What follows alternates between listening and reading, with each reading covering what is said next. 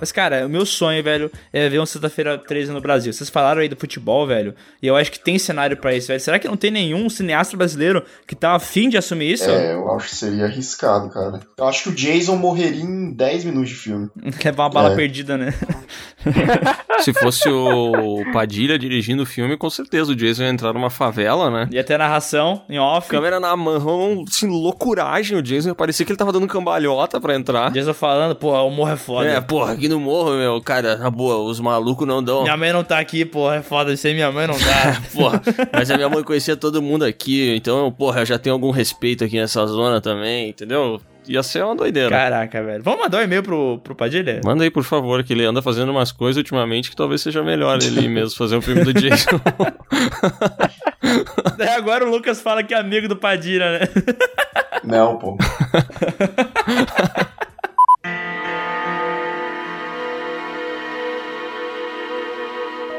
Olá, pessoas! Estamos começando mais um PeeWeeCast, o podcast do canal Piuí. E hoje, meus amigos, não é sexta-feira, mas esse podcast está completamente em clima de sexta-feira 13. E para falar dessa franquia maravilhosa, nós trouxemos uns caras aqui que, meu, eles são muito especiais, sério mesmo. E o primeiro deles é o Osvaldo do Trecheira Violenta. Olá, pessoas. E eu não assisti nenhum Sexta-feira 13 de novo pra falar nesse podcast, porque eu já tenho todos eles memorizados, infelizmente.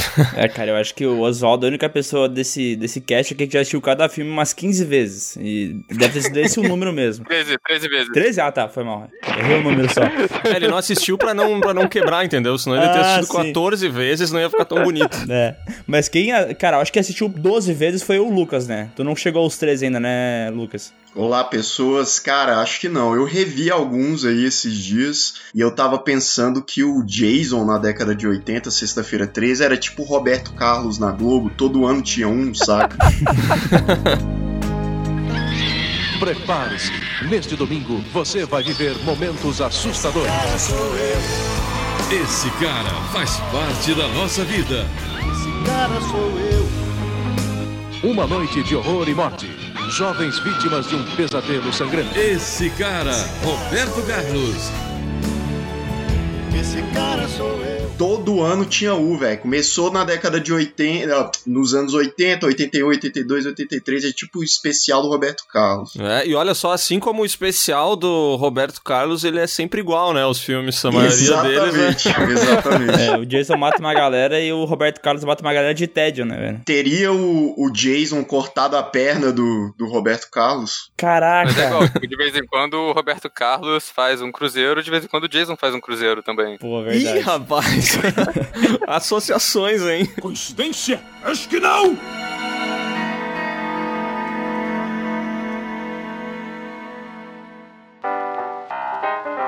Léo, eu não sei mais o que fazer, porque eu já vi todos os vídeos do canal Piuí e eu tô querendo ver um outro canal. O que que eu posso fazer? Cara, aí você precisa conhecer dois canais que são o Refúgio Cult e o Trecheira Violenta. Lucas, você poderia falar um pouquinho sobre o Refúgio Cult? Olha, o Refúgio Cult fala muito sobre terror, não necessariamente sobre Sexta-feira 13, porque né, os filmes bons já se passaram há muito tempo, mas ainda assim tem muita coisa legal lá pra quem é amante aí do gênero de terror. Cagou no Sexta-feira 13. E você, Oswaldo, o que você tem a oferecer? A Trecheira Violenta é um canal que, como o nome diz, a gente fala sobre filmes que são trecheiras violentas na maior parte do tempo. E a gente fala, na verdade, de todos os tipos de filme de terror. A gente gosta de um terrir, de um, de um filme cômico, talvez não intencionalmente, uma trecheira, e é disso que a gente fala, e isso engloba bastante Sexta-feira 13. Gosta de bagacerice, né, Oswaldo? Sim, bagacerice. Pra quem não fala inglês, trash significa lixo. Ele gosta de lixo. Obrigado, Miguel. e um abraço pro pessoal do Cambly.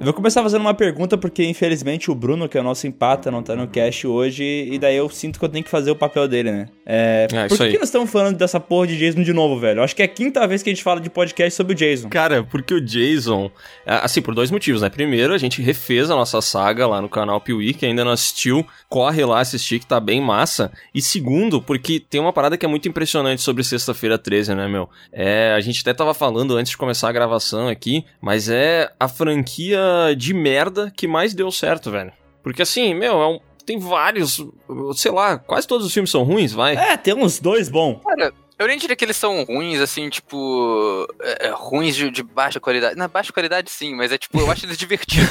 Se você pegar essas franquias de terror que tem muito filme, tipo o Hellraiser, você vê que a maioria deles é só Nossa. chato, não acontece É. É nada, verdade. é incompreensível, ou até, tipo, o Fred Krueger de vez em quando cai pra umas coisas meio sem noção. Ah, vai dizer que você não gosta do Super Fred. O Super Fred é maneiro. Ah, tá. Mas é, o Sexta-feira 13, como ele se mantém, tipo, simples, é tipo o mesmo filme pelo menos seis vezes seguidas, acho que ele consegue ser, tipo, consistente em ser Uma mesmice. divertido. A mesmice é, tipo, você sabe o que você vai ver num filme de Sexta-feira 13. É, A não ser quando ele começa a pirar mais lá pro final dos anos 90, mas no geral acho que é uma franquia bem consistente, né? É, eu acho que lá nos anos 80 a galera gostava muito porque era algo relativamente novo ainda, né? E a gente gosta pela nostalgia. Então, tipo, revendo alguns dos filmes, a gente, pô, isso é muito tosco, mas é divertido, saca? Tipo, você já sabe o que, que vai acontecer, você já sabe a fórmula, mas é aquilo, tipo. É, uma coisa que é engraçada, né, que a gente já falou isso algumas vezes do Piuí, vocês devem ter falado também no canal de vocês, mas é que o Jason começou meio que como uma cópia do Michael Myers, né, que era um filme de terror e Uhum. tal, que é basicamente o pai desses filmes de slasher, né, não é o pai, mas é o que meio que estabeleceu muitas coisas, né. E daí os caras É, fizeram um ele- personagem aí, ah, vamos tentar surfar a onda, o próprio Sean Cunningham, que é o produtor do filme, ele sempre foi um cara que via mais dinheiro do que qualquer outra coisa, né, o cara queria Sim. fazer dinheiro, queria fazer um projeto que desse certo, ele tinha saído de um monte de fracasso, falou, vou tentar fazer isso aqui que vai dar bom. E os caras copiaram o personagem e é engraçado, porque o Jason ficou mais relevante do que o próprio Michael Myers, né? É, porque o Michael Myers também deu uma morrida ali no começo dos anos 80, no meio da febre do slasher. Eles não sabiam muito bem o que fazer com ele. Uhum. O Jason, inclusive, foi ao contrário, né? Porque eu acho que isso é uma coisa interessante também da franquia de Sexta-feira 13, porque que ela é, é talvez a melhor dessas. Porque todos esses filmes, o Hora do Pesadelo e o Halloween, o Hellraiser, todos eles, o primeiro filme já é o filme icônico, já é o que apresenta o vilão com todas as características dele, com o visual dele final, assim, e depois disso é só ladeira abaixo. O Sexta-feira 13, o Jason não tá nem no primeiro filme. É, ele aparece pela primeira vez no segundo e o visual icônico dele só é criado no terceiro. Então, tipo, ele vai evoluindo junto com a franquia. Então, você pelo menos tem, tipo, alguma coisa de diferente também nesses primeiros filmes. Antes dele se estabelecer, né? É, e cada filme que vai passando ele estabelece uma coisa nova, né? Tipo, o lance da ressurreição do Jason também. Isso vai ser visto só lá no sexto filme, né? Que se fosse qualquer outra saga já tá, ia tá no segundo esse lance aí, né? Tipo, eles davam uma corrida a mais, né? Acho que a parada do Jason é que eles tinham pouca história e eles tinham que fazer, ah, meu, já que tem pouca história, vamos inventar uns bagulho louco. Vai, vai ser legal. Oh, além de. Vocês citaram Halloween e tal, eu acho que comercialmente eles nadaram ali, surfaram na mesma onda. Só que eu vejo no primeiro Sexta-feira 13 é muita inspiração em psicose. Total. Aham. Porque, só que assim, investido, né? Ao invés de você ter o Norman Bates, você, que era o filho, você tem a mãe, né? Fazendo ali meio que o papel do suposto filho que seria o assassino. E além de, de algumas cenas, assim, terem algumas, algumas semelhanças e tal. Então, na verdade, o Sexta-feira 13. Ele é um compilado de muita coisa que tinha vi- vindo antes, né? Então, Sim. É, acho que uma dessas referências que é mais clara, apesar de que eu, eu li um, um livro de que era sobre a produção do primeiro filme, do Sexta-feira 13, e eles falam que supostamente ninguém lá conhecia filme Diallo. É, talvez o cara que, que deu uma retocada no roteiro ou alguma coisa assim. Ninguém conhece. É, ninguém conhece, né? Mas, cara, o Mario Bava, o diretor italiano, tipo, um dos mais diretores italianos de terror mais importantes, ele tinha feito um filme nos anos 60 ou 70, o começo dos anos 70 talvez, que é o A Bay of Blood, Uhum. que é um filme que, tipo, é um monte de casa ao redor de um lago que tem assassinatos misteriosos acontecendo. Meu Deus! Nunca vi isso! É, pois é, só que, tipo, é, não só é muito parecido com todo o cenário, a atmosfera da Sexta-feira 13, como no Sexta-feira 13 parte 2, eles, tipo, roubaram várias cenas diretamente do filme do Mario Bava. Nossa, A, a famosa cena de morte do, do casal transando, o Jason aparece e mata os dois com uma lança. Uhum. Isso foi roubado diretamente de uma cena do Mario Bava. E a cena do Mario Bava é melhor, diga-se de passagem, porque não tinha censura dos Estados Unidos Cara. cortando todo o gore da cena. Só um detalhe que tu falou da cena ser melhor, e, e também parafraseando antes que o, o, o Lucas falou sobre ele ser muito parecido com Psicose, tem um vídeo na internet que compara algumas cenas do Psicose com esse primeiro Sexta-feira 13, né? E, velho, é impressionante como a direção de um filme de 20 anos antes, que é o Psicose, tá, eu sei que é alfa de Hitchcock e tudo mais, mas, cara, é umas 600 vezes melhor, tá ligado? Todo enquadramento, É, tudo que é é, feito isso. é tão melhor, é tão melhor, que parece que tu tá vendo um filme muito merda, Sexta-feira 13, sabe? Cara, mas o, o Hitchcock era freak, né, velho? Uhum. O bicho era perfeccionista pra caralho, assim. É. tipo, Não só isso, mas ele inventou um monte de técnica, é, como a gente conhece hoje, né? Uhum. E, tipo, ele, ele. O Hitchcock era realmente um maluco à frente do seu tempo, com questão tipo, de movimento de Sim, câmera. até porque ele era bem barrigudo, né? Ele sempre tava na frente, assim. Cara, sabe o que eu acho legal do Lucas? É que ele antes. não é esse cara quando ele tá nos vídeos dele, velho. Ele é um cara que não faz muita piada. Mas ele chega aqui e ele vira o tiozão. Eu acho isso maravilhoso. Ah, ele, ele vira aqui, ele já entra com o espeto na mão, né? Porque ele parece que tá no eu já churrasco. falei que é porque aqui eu não perco monetização, porra. Não, eu acho Ah, não, é maravilhoso. que piada ruim o YouTube derruba a monetização mesmo, né, meu? Não, é tão ruim eles falam, vá tomar no cu. Vamos...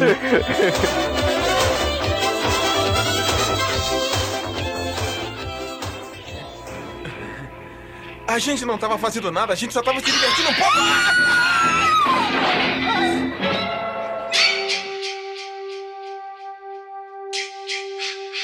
Ô, mas uma coisa que vocês que vocês comentaram e até o Miguel tá mandando o vídeo ali e tal das da- dessas cenas replicadas, e eu, eu entendo o que ele quer dizer, né? Porque pra mim o primeiro Sexta-feira 13, que é considerado o melhor filme de sexta-feira pelos críticos do de Sexta-feira 13, né? Não de sexta-feira, porra. Os críticos do dia de sexta-feira. Eu ia falar, tem sexta-feira muito louca, porra. Cara, é considerado o melhor e eu acho ele um dos piores, velho. Porque pra mim, ele é uma mistureba de um monte de referências, mas eu acho que todas essas referências ele faz pior, entendeu? Todo, tudo ele copia, faz pior e no fim das contas eu acho que é uma história meio pasteurizada, que eu fico com a sensação que eu já vi ela duas, três, quatro vezes. E ainda por cima não tem o Jason, né? Que é uma parada É o que. pupurri de merda, né? É, com o tempo a gente estabeleceu essa franquia como uma franquia do Jason, então por mais que o primeiro filme tecnicamente talvez seja mesmo o melhor, eu não acho, tá? Mas talvez ele até possa ser considerado, eu acho ele um dos piores, cara. Eu não acho ele um- o melhor, assim. Eu gosto bastante dele, eu colocaria ele como um dos melhores. Eu ainda prefiro algumas das continuações. Mas eu entendo também que, tipo, o Sexta-feira 13 também foi um filme muito copiado. Então, assistir ele hoje em dia, você já viu tudo que ele faz e, tipo, já é meio óbvio. Só que eu gosto particularmente dele porque quando eu assisti, tipo, alugando numa locadora na época, eu não sabia sobre o que, que era, tipo, o primeiro filme. Eu achava que era só o Jason matando um monte de gente na, no negócio. Uhum. E eu tava achando esquisito que o Jason não aparecia o filme inteiro, tá ligado? É só, tipo, a mão de luva matando. Eu tava esperando no final a grande reviravolta quando apareceu o, o maluco enorme com a máscara de rock. E eu fui pego de surpresa de verdade quando a senhorinha de suéter vira a assassina no final. Sim, E pra mim foi, foi uma reviravolta muito impactante. Eu falei, cara, isso é irado. Foi uma reviravolta, tipo, que acontece não porque o filme foi surpreendente em si, mas porque eu tava esperando outra coisa, porque eu já conhecia a história das Sim. continuações. mas é que claramente, tu, na hora que tu viu que era velhinha, tu falou assim: peraí, como é que essa velhinha jogou um corpo pela janela? Daí tu falou: não, isso não é possível. Tá errado. É mentira, vai ter um segundo plot twist, só pode. É bomba. Usava bomba. Eu acho que aquela velha era bombada, velho. Porque ela faz uns bagulho ali absurdo. E a, e a cena de luta dela, quando ela finalmente se revela, né? Que ela até tem uma atuação bacana dela, a Betsy Palmer, né? Ela até faz umas caras e tal, ela se esforça. Mas quando ela começa a brigar com a menina lá, a Final Girl, Jesus, velho. É uma batalha muito tosca, né? Eu acho que envelheceu mal, mas eu não sei se já na época não era ruim, sabe? Cara, mas eu, eu acho que a franquia ela sofre disso. Se você parar pra ver logicamente assim esse lance de tipo, ah, por que que fulano conseguiu fazer isso e não fez? Por exemplo, eu tava vendo sexta-feira é, 13 4, que é um dos que eu mais gosto. Cara, é tipo assim, tem horas que o Jason tá na cozinha e aí tem uma galera na sala e ao invés dele passar pela sala e matar a galera da sala, não. A próxima cena é ele atacando uma galera que tá no andar de cima. Aham. E aí você pensa, porra, por que, que esse filho da puta não passou pela sala, não matou a galera e subiu? Não, aí ele desce pra matar quem tá na sala. Então, tipo, é, logicamente, mas eu acho que o primeiro tem um lance, igual o Oswaldo falou, assim, da surpresa, expectativa, principalmente pra quem for assistir bem depois. Mas se você for olhar nos detalhes, assim, tem, tem muita falha, mas nos- nostalgia total, assim. Uhum. Que ele é meio que o filme que. Aquele tipo de filme que a galera só foi gravando é, tudo que podia, sabe? Tem várias cenas no filme que estão lá pra sempre, tipo, é o carro entrando no plano lá no final, saindo aqui na frente, sabe? É, tipo, eles estão tentando sim. arrastar muito o filme pra chegar em uma hora e meia, sabe? Ah, tem a cena do café, né, meu? Nossa, a cena do café e a cena da porta. As duas que não acabam, velho. São cenas intermináveis. É. Eles usaram pra comercial de café, vocês sabem disso, né? Sim, Aquela mas cena. não, não, não vende, porque se é tão demorado fazer um café assim, eu desisto, tá ligado? Que na boa, ela fica uma meia hora ali, velho. Mas uma coisa que o Lucas falou que, é- que eu, quando tava reassistindo o filme 4 recentemente, eu achei interessante. Eu falei, porra, tinha que ter um filme do Jason que era só na visão do Jason, pra você ver como é que é o processo de estratégia dele pra matar não a faz galera. sentido nenhum. Porque, porque não faz sentido. É isso, tipo, ele Porra, sabe onde todo mundo foda. tá o tempo todo, tá ligado? Aham. Ele tá lá parado, tipo, olhando a galera que tá na sala, do nada ele pensa, porra, peraí. Tem uma menina perto da janela ali no segundo andar. Bom, mas tem uma bola no caminho. Casa, ele escala a casa e puxa ela pela janela, tá É. ligado? Ele só sabia que ela tava ali. E agora como não faz sentido, né? Porque de fato ele vai lá, ele matou, e ele tava matando uns jovens, e daí, enquanto ele tava matando os jovens, a mãe dessa garota, né? A... Como é que é o nome do. Que eu esqueci o sobrenome do. Jarvis. Do Jarvis. Jarvis. A, a mãe Jarvis, ela tá lá na casa dela e ele já tinha matado uma jovem no meio do lago. Então ele pegou, saiu do lago, foi até a casa dos jovens, matou um só de zoeira, saiu dessa casa, foi matar a mãe da jovem pra voltar pra casa de novo, entendeu? Não, ele volta pro lago ainda porque ele mata o namorado que vai buscar a É menina. verdade, isso aí. Ele gosta de fazer esses pit stop, assim, acho muito, muito legal. Não, e essa cena, por exemplo, a, a mina, a eu acho que é a primeira que morre, ela vê o namorado com a outra menina, aí ela fica puta, sai da festinha, o que, que ela decide fazer? Ir nadar pelada no lago, sozinha, no meio da noite. Ah, meu, por que, que eles têm que nadar pelado? Tá noite, tá frio, velho. Na boa. Essa galera não tem calcinha, velho, não tem sutiã, não tem nada, é sempre peladaço, assim, como eu vejo o mundo, sempre. E eu, eu acho tão estranho. O que mais me incomoda nessa cena não é nem ela ir nadar pelada, é só que ela vê o namorado dela dançando com outra menina, ela sai da casa, tira a roupa pra nadar, e quando ela tá fazendo isso, ela imediatamente escuta um barulho vindo do meio do mato, e ela acha que é o namorado dela, que ela acabou de ver dentro da Exatamente, casa. É, e, é e ela fala assim, ah, ele desistiu da outra, ele vai vir pra mim. Caralho, o maluco teleportou ali pra... Não, pode ser um milhão de coisas. Uma onça, uma cobra, É. sei lá, uma girafa. Um índio, sei lá, pode ser. menos a porra do Um namorado. urso, Um talvez. urso. Mas não, é, é que tem umas- uns erros de lógica que não faz sentido. Porque no final das contas, ninguém se importa. Quer dizer, se tu quer se importar com a lógica dos filmes, tu acaba se incomodando, né? É melhor ap- apreciar as mortes e deu. E uma das, dessas coisas que mais me irrita é a data dos filmes. Porque, assim, o filme, o primeiro se passa em é, 79, né? O, o segundo passa cinco anos depois. Ou quatro anos depois, então seria 84, 83. E daí vai avançando os anos, né? O Jason Lives, lá que é o sexto, seria nos anos 90 já. E daí o Jason 7 seria nos anos tipo 2000, porque era ela jovem quando o Jason tava no lago, daí ela cresceu uns 10 anos do futuro, então, sei lá, eles estão jogando a data do filme lá pra frente, entendeu? Só que todo o cenário, todo o mundo que eles vivem não é no futuro, entendeu? Eles estão vivendo ainda nos anos 80. Só que essas datas que eles colocam É. não fazem sentido, sabe? Fica assim, cara, o que tá acontecendo? Eles chegam a colocar data, porque, tipo, eu lembro que, por exemplo, o, o filme 4 começa logo no final do filme 3. Tipo, é uma, uma sequência, assim, tipo, no mesmo dia. É, no mesmo dia. Mas é porque esse, esse segundo filme, ele joga pra frente. Tanto é que no 4 aparece o túmulo da mãe do, do Jason. E lá aparece É, o é. ano e tal. Eles eh, já colocam, né? Como se ele Ah, tivesse é verdade, 84. o, o próprio Tommy Jarvis também, né? Tipo, no quarto filme ele é criança, depois ele já tá adulto já. É, e, e pela lógica, ele teria. Parece que ele passou uns 10 anos do, do 4 por 5, né? Só que não, é Uhum. só 4 anos. assim, Ele tá com 18 anos e tá com aquela cara de velho, né? O que, que vocês acham do filme 5? Ah, o É, 5 é é um o dos pior de piores? todos, né? Eu É um acho. dos não, o pior piores. de todos não, porque tem o do inferno ainda, né? Mas é um dos piores. É um dos piores, cara. Nossa. É, o Jason vai pro inferno, eu acho que é o pior, mas esse aí também é fraco, cara. Não, mas o, o quinto, eu acho que é, muita gente reclama dele porque o Jason não é o Jason, né? O Jason é o, é o enfermeiro lá, o Roy Burns, Nossa, o pai do gordinho de eu acho- chocolate. O pai do gordinho de chocolate. Mas eu acho que esse é o pior dos problemas do filme. Porque não faz diferença quem é o Jason, tá ligado? O Jason é um maluco de máscara que tá matando todo mundo e o filme é, o filme é isso, tá ligado? Tá, De mas tu não jeito. acha que eles queriam deixar claro que era o. Quer dizer, claro que eles queriam fazer isso, né? Mas ele- eles queriam jogar a culpa no Tommy Jarvis, né? Porque ele era o especialista em fazer Sim. máscara, ele que tinha um trauma e tal. E daí, tipo, olha só que loucura. Onde é que o pai do gordinho de chocolate arrumou uma máscara que deixa ele careca e tem uma máscara na frente? Porque tu lembra que ele fica careca, né? Aham. E quando ele cai no espetinho, a máscara cai fora, tu consegue ver que em volta da cabeça dele, que tinha cabelo, tem uma máscara que simula ele careca. Onde é que ele arranjou aquilo, velho? Não faz sentido nenhum. Porra, era no futuro, cara. Era no futuro. Futuro. Ah, pode ser. Ele, ele imprimiu na impressora 3D dele. É, era futuro, né? Todo mundo tem uma impressora 3D, né? Mas, cara, o, o Tommy Jarvis nesse filme 5, ele é terrível. Ele é tipo. Ele, ele, ele tá o filme inteiro com uma cara de quem comeu e não gostou, ele não tem expressão nenhuma. E ele começa batendo nos caras do nada também, né? Ele tá todo Ele- pistola. Do nada ele vira lutador de WWE, joga a galera por mesa, né? Tipo, umas paradas. E esse acho que esse é o filme que mais tem morte também, né? Esse, esse quinto filme aí. Porque eles começam a matar uma galera que não tem nada a ver com nada, né? Tem uma senhora que tem um filho que tá fazendo um ensopado, daí a, a- a mulher do ensopado morre, o- daí o filho dela pega uma motoca, morre também. Por que que tá acontecendo isso? Cara, isso na real é porque depois de um certo filme do Sexta-feira 13, os produtores começaram a falar, tipo, a, a dar, tipo, um, um limite pros roteiristas e falando, então, tem que ter uma morte a cada X minutos de filme pra manter a galera interessada. E aí, por isso que, tipo, de, do, do filme 5 pra frente, assim, mais ou menos, tem um monte de personagem que não serve pra nada, eles estão no filme só pra morrer. Tipo, o sexto filme é um dos que eu mais gosto também, só que ele tem umas cenas que é, tipo, o casal fazendo um piquenique e o Jason mata eles. Nunca mais aparece. Tem a galera jogando paintball.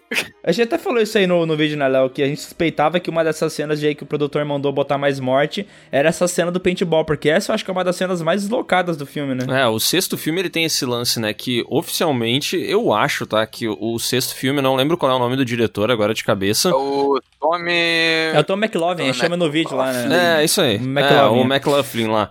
É, cara, eu acho que ele é um dos caras que mais queria fazer um trabalho, digamos, autoral em toda a franquia, sabe? Sim. E aí é, eu li em vários lugares que ele teve que acrescentar várias cenas depois, que eram cenas de morte. E essa cena do paintball, cara, claramente tem que ser essa parada que ele, que ele gravou depois, tá ligado? Porque é um negócio que tá tão deslocado do resto do filme e que, sei lá, parece que ele inclusive fez de, de mau gosto, sabe? Que ele pegou assim e falou assim: ah, meu, quer saber? Já que eu vou ter que fazer essa merda aqui, foda-se. Eu acho que ela serve pro Jason pegar a machete também, Sim. que é do maluco babaca lá. Sim. Pô, mas. Cara, não tinha uma loja pra ele pegar essa machete Cara, dele. eu acho que isso era uma cultura, velho. Era uma cultura dos anos 80, 90, assim, a galera, quanto mais mortes tinha no filme, melhor era o filme de terror, sabe? Tipo, Uhum. tanto é que depois, quando começou a rolar aqueles filmes que não, não necessariamente tinha morte de terror, a pessoa saía do filme e falava, nossa, que merda de filme, ninguém morreu, saca? Ninguém Ah, morreu. Até hoje isso, né? É hoje isso aí. É, pois é, Sa- então... Saindo da sala de cinema de hereditário, escuta a galera falando, nossa, que filme ruim. É, É. Só morreu uma mulher. Você sabia que um garotinho se afogou? E no ano passado, mais dois foram mortos. Os monitores não estavam prestando atenção. Estavam fazendo amor enquanto o garotinho se afogava. O nome dele era Jason. É, mas, mas é muito louco isso de sexta-feira 13, né, cara? Porque essa franquia, a impressão que eu tenho, que a gente tava falando ali sobre, sobre os primeiros filmes e como o Jason vai evoluindo e tal, eu acho que assim, o primeiro, o segundo e talvez o terceiro filme, eles levavam a franquia a sério. Mas eles realmente não sabiam o que fazer com ela. Então eles meio que falaram assim: meu, vamos fazer o mesmo filme que o anterior, mas vamos botar um assassino da hora aqui. Só que chegou uma hora, e eu, e eu queria saber em que ponto que isso aconteceu, que sexta-feira 13 virou bagunça, tá ligado? Foi tipo assim, meu, precisamos fazer alguma doideira aqui. Filme 7. Cara, não, foi do 6 também, né? Bem dizer, né? Não, mas é, é, o 6, é, até vocês falaram isso do, do Tommy McLaughlin fazer o filme mais autoral. Eu escutei uma entrevista com ele que ele falou isso, tipo, a, a galera falou pra ele, então, você tem. Você pode fazer o filme que você quiser. Você só tem que trazer o Jason de volta, arranja um jeito de reviver ele. Uhum. Ele falou, foda-se, vou fazer um filme meio de comédia mesmo, sabe? Tipo, é o que, é o que eu tenho pra fazer. Eu gosto bastante do certo filme por isso. É, e ele é o filme mais autoconsciente também, né? É, sim. Autoconsciente, bem rock and roll, digamos assim, né? Aham. Um filme bem, bem animado. Cara, mas eu acho o sexto filme, pra mim, é de longe o meu favorito na franquia, porque eu acho que ele tem muito mais personalidade que os outros, sabe? Eu acho que ali, Sexta-feira 13, é uma parada que, assim, que Halloween nunca foi, nunca vai ser. Eu acho que ali ele é uma parada que o Fred Krueger também nunca foi, nunca vai ser. Putz, eu acho ele um filme muito da hora mesmo, sabe? Eu fico triste porque dali pra frente o negócio foi escalonando num nível absurdo, assim, de loucura, né? Não, o Jason, ele é só icônico do jeito que a gente conhece por conta do sexto filme. Porque o sexto filme, ele definiu a fórmula do Jason e tal, porque até então o Jason era, pô, legal e tal, só que eu acho que ainda era um personagem que não, não tinha carimbado ainda, sabe? Que a partir do C foi um tiro de sorte. É, esse lance dele zumbi, né? Talvez, né? Que é, cara, mortos, né? É igual vocês falaram, tipo, fala, deram na mão do cara, falaram, ó, se vira, o cara, né, usou a criatividade e a partir disso. Mas depois eles desandaram, o negócio ficou, eles não souberam como levar adiante uma ideia boa que eles tinham tido. Uhum. O próprio sexto filme tem uma parada que eu falei pro Léo quando eu tava editando o vídeo um tempo atrás, que é uma piada que dá pra ver que o Tom McLovin tava de sacanagem, né, quando ele fez o filme. E olha, não sei se tu percebeu isso, Oswaldo, eu sei que tem um cara que já viu o filme 13 vezes, que nem a gente falou antes, mas tem uma cena que é muito curiosa, que ele tá fugindo com a menina filha do delegado, né? E daí uhum. ela fica enfiando ele para baixo assim no banco e ele fica de uhum. cara é, tipo assim, na, na buceta da mina, tá ligado? O tempo inteiro, assim. E ela fica esfregando a cara dele, ele fica saindo, ela bota de volta. E daí tem uma cena que ele vai preso depois, e na cadeia ele pega eles têm um plano para ele poder escapar, né? Que ele tem que desenhar um bagulho, mostrar pra ela, e ela vai dizer que tá uma merda, né? Um negócio assim. Ou não, ela tá desenhando e ele tem que dizer que tá uma merda. E daí o desenho que ela faz, cara, é de uma vagina. E ela mostra pra ele. e ele fala, isso tá fedido. E daí, cara, isso é uma piada que eu acho que ninguém percebeu, mas, cara, eu tenho certeza que esse cara fez de sacanagem, o Tom McLovin, tá ligado? Ele fez de propósito isso, não foi uma coincidência. Eu nunca tinha percebido. Mas é, cara, foi de propósito, com certeza. Foi, né? Porque é muito uma parada muito doentia, velho, de se fazer, mas tudo bem. É, esse filme tem essas, essas piadas, tem as referências, tem a referência ao Frankenstein lá, né? Tem o, Sim, o bar, que Karloff, tem o nome do é. ator e tal. Mas, cara, eu curto demais esse filme, velho. Nossa, e esse daí sim, ele tem pra mim uma nostalgia uma parada cine trash, sei lá onde é que eu assisti esse filme na minha infância, mas ele tem aquela sensação gostosa e ele volta pra, tipo assim, sexta-feira 13 funcionava em Crystal Lake daquele jeito, daquele jeito mega simples, né? Que era ah, assassinatos rolando, beleza. Aí ali eles saíram de Crystal Lake, mas eles chegaram no cemitério, que é outro negócio que funciona muito bem quando é bem feito. Assim, não é inovador, mas se bem feito, funciona bem, tá ligado? E eu curto tipo aquela isso. cena Resident Evil 2, né? Sim, ótima. Resident Evil é sempre uma boa referência, né? eu gosto de puxar, porque o Resident Evil é um grande filme, né? Como a gente já falou num outro podcast que a gente fez, né? Mas pode continuar. Não, agora eu me desconcertei um pouco, porque eu lembrei de Resident Evil e como é bom aquilo, né? Eles dançando, né? Enquanto eles matam zumbis, levantando das tumbas. Isso é tão legal. É, mas, mas cara, eu fico triste que a partir do sexto filme, eu ainda gosto do sétimo, tá? Do sétimo, sexta-feira 13. Mas ali pra mim... Achei que tá falando do sétimo Resident Evil. Eu ia perguntar, porra, isso existe? Não. Cara...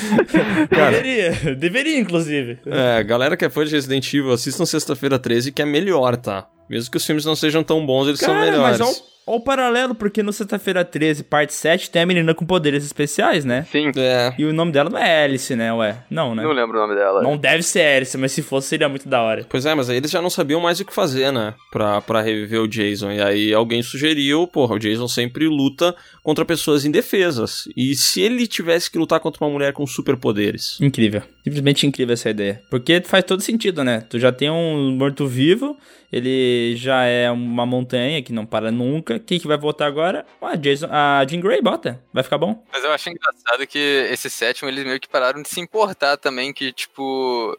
Não, não que o, os grupos de jovens que vão pro Crystal Lake sejam a coisa mais... melhor desenvolvida eh, do mundo, né? Mas no, no, sétimo filme não é nem um grupo coerente mais, tá ligado? Você chega lá e tem, tipo, um maconheiro e tem a menina popular que odeia todo mundo, não sei o que ela tá fazendo ali. E tem, tipo, o cara que tudo que ele fala é sobre o livro de ficção científica dele. Meu Deus do céu. Tipo, é, é, um grupo de pessoas que não andaria junto, tá ligado? O que, que essa galera tá fazendo alugando uma casa no Crystal Lake? Deixa eu perguntar uma coisa. Vocês acham que foi sexta-feira 13 que estabeleceu, não digo que estabeleceu, mas que consolidou esse padrão de tem que ter muita gente para morrer? Eu acho que ele popularizou, cara. Eu acho que sim. Eu acho que foi uma coisa que foi gradual. Que o, o, o Halloween, que esses filmes slashers mais que, que fundaram o gênero, né? Tipo, o, o Massacre da Serra Elétrica e o Halloween não tem tanta gente pra morrer assim no filme, é tipo um grupo de quatro, cinco pessoas. Uhum. Uhum. Mas, é, voltando à referência, né, no, o- por exemplo, o Bay of Blood do Mario Bava é um filme que morre gente pra caralho, e tem muito personagem secundário que tá lá só pra morrer também.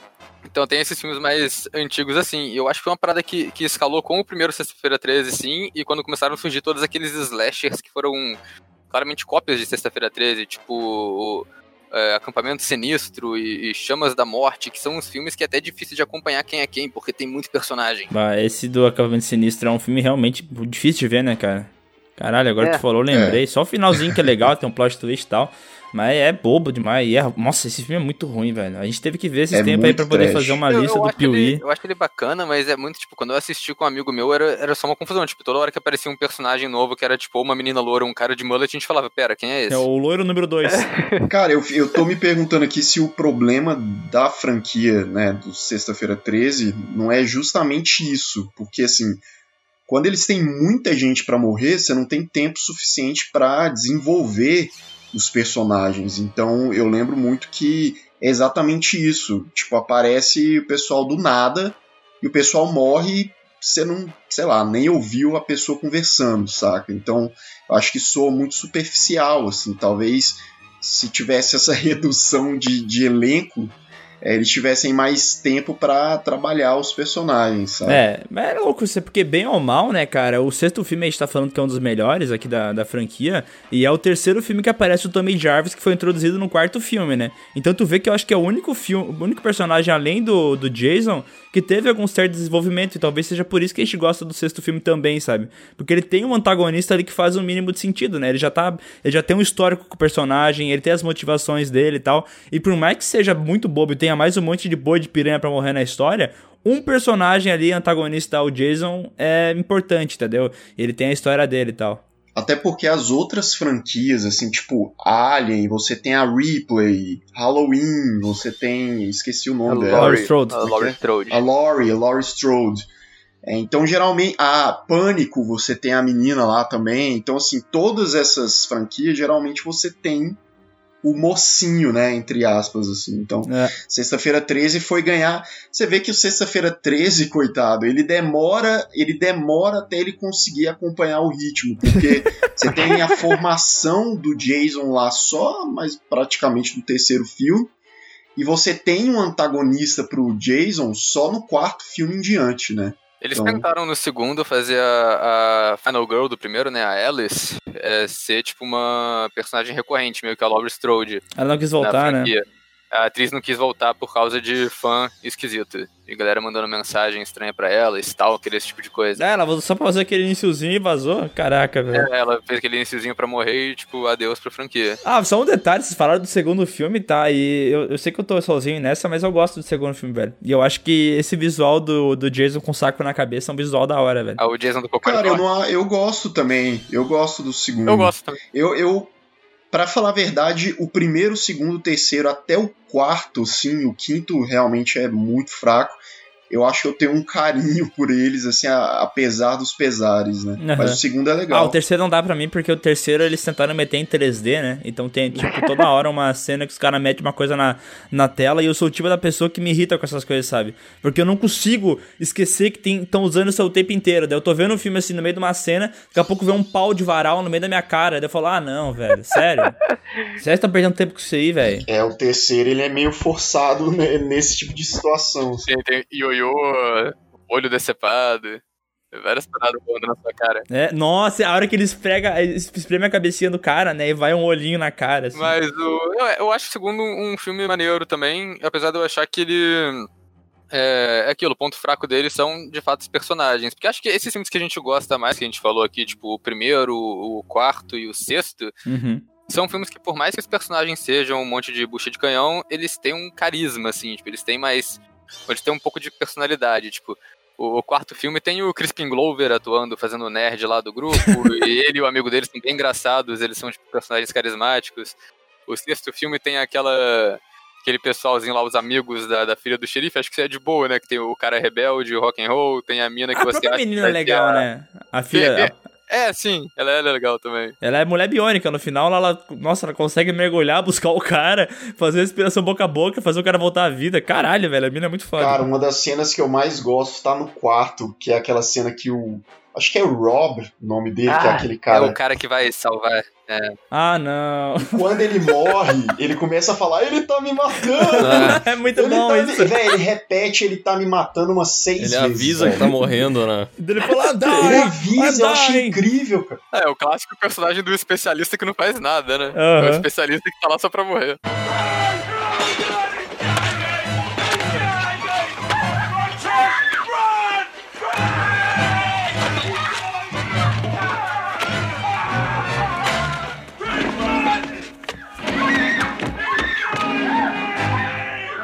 Cara bota mó banca, velho. E tipo assim, pô, leva um facão que meio que remete o próprio Jason e tal. Pô, o cara, será que o cara vai matar o Jason com a própria arma dele? O cara morre da maneira mais pastelona, velho. Não, e essa é a melhor parte, porque ele morre porque ele volta pra dentro do porão pra pegar a faquinha dele.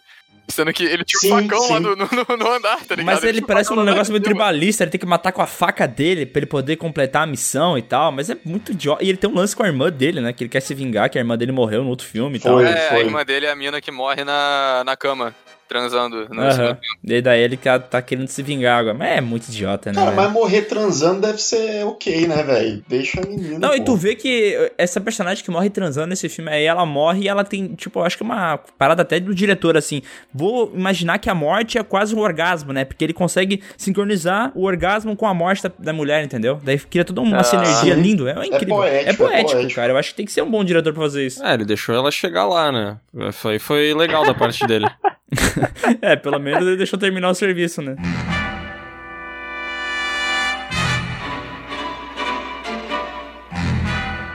Cara, mas o Lucas tava falando ali sobre talvez o, o excesso de personagem ser uma das coisas que, que tenha quebrado Sexta-feira 13 aí ao longo, ao longo do tempo. E eu acho que outra parada que também prejudicou bastante foi a censura, né? Porque Sexta-feira 13, é, eu acho que é uma parada que nunca ofereceu, assim, um, um grande roteiro, uma grande trama. Era realmente pra ver a matança desenfreada ali. E com o passar dos anos, os filmes foram ficando cada vez menos sangrentos, né, cara? Então chega, um- chega um momento, eu não sei em, em que filme isso acontece, mas que tu não tem nenhum enredo interessante, nem personagens legais, não tem nada de novo acontecendo e nem as mortes tu não consegue ver. Porque, entendeu? O Jason tá indo com o facão pra matar a pessoa, tum, corta a cena antes do facão chegar nela. É, porque- verdade. É, é, isso repete bastante. Até no sétimo filme isso acontece muitas vezes.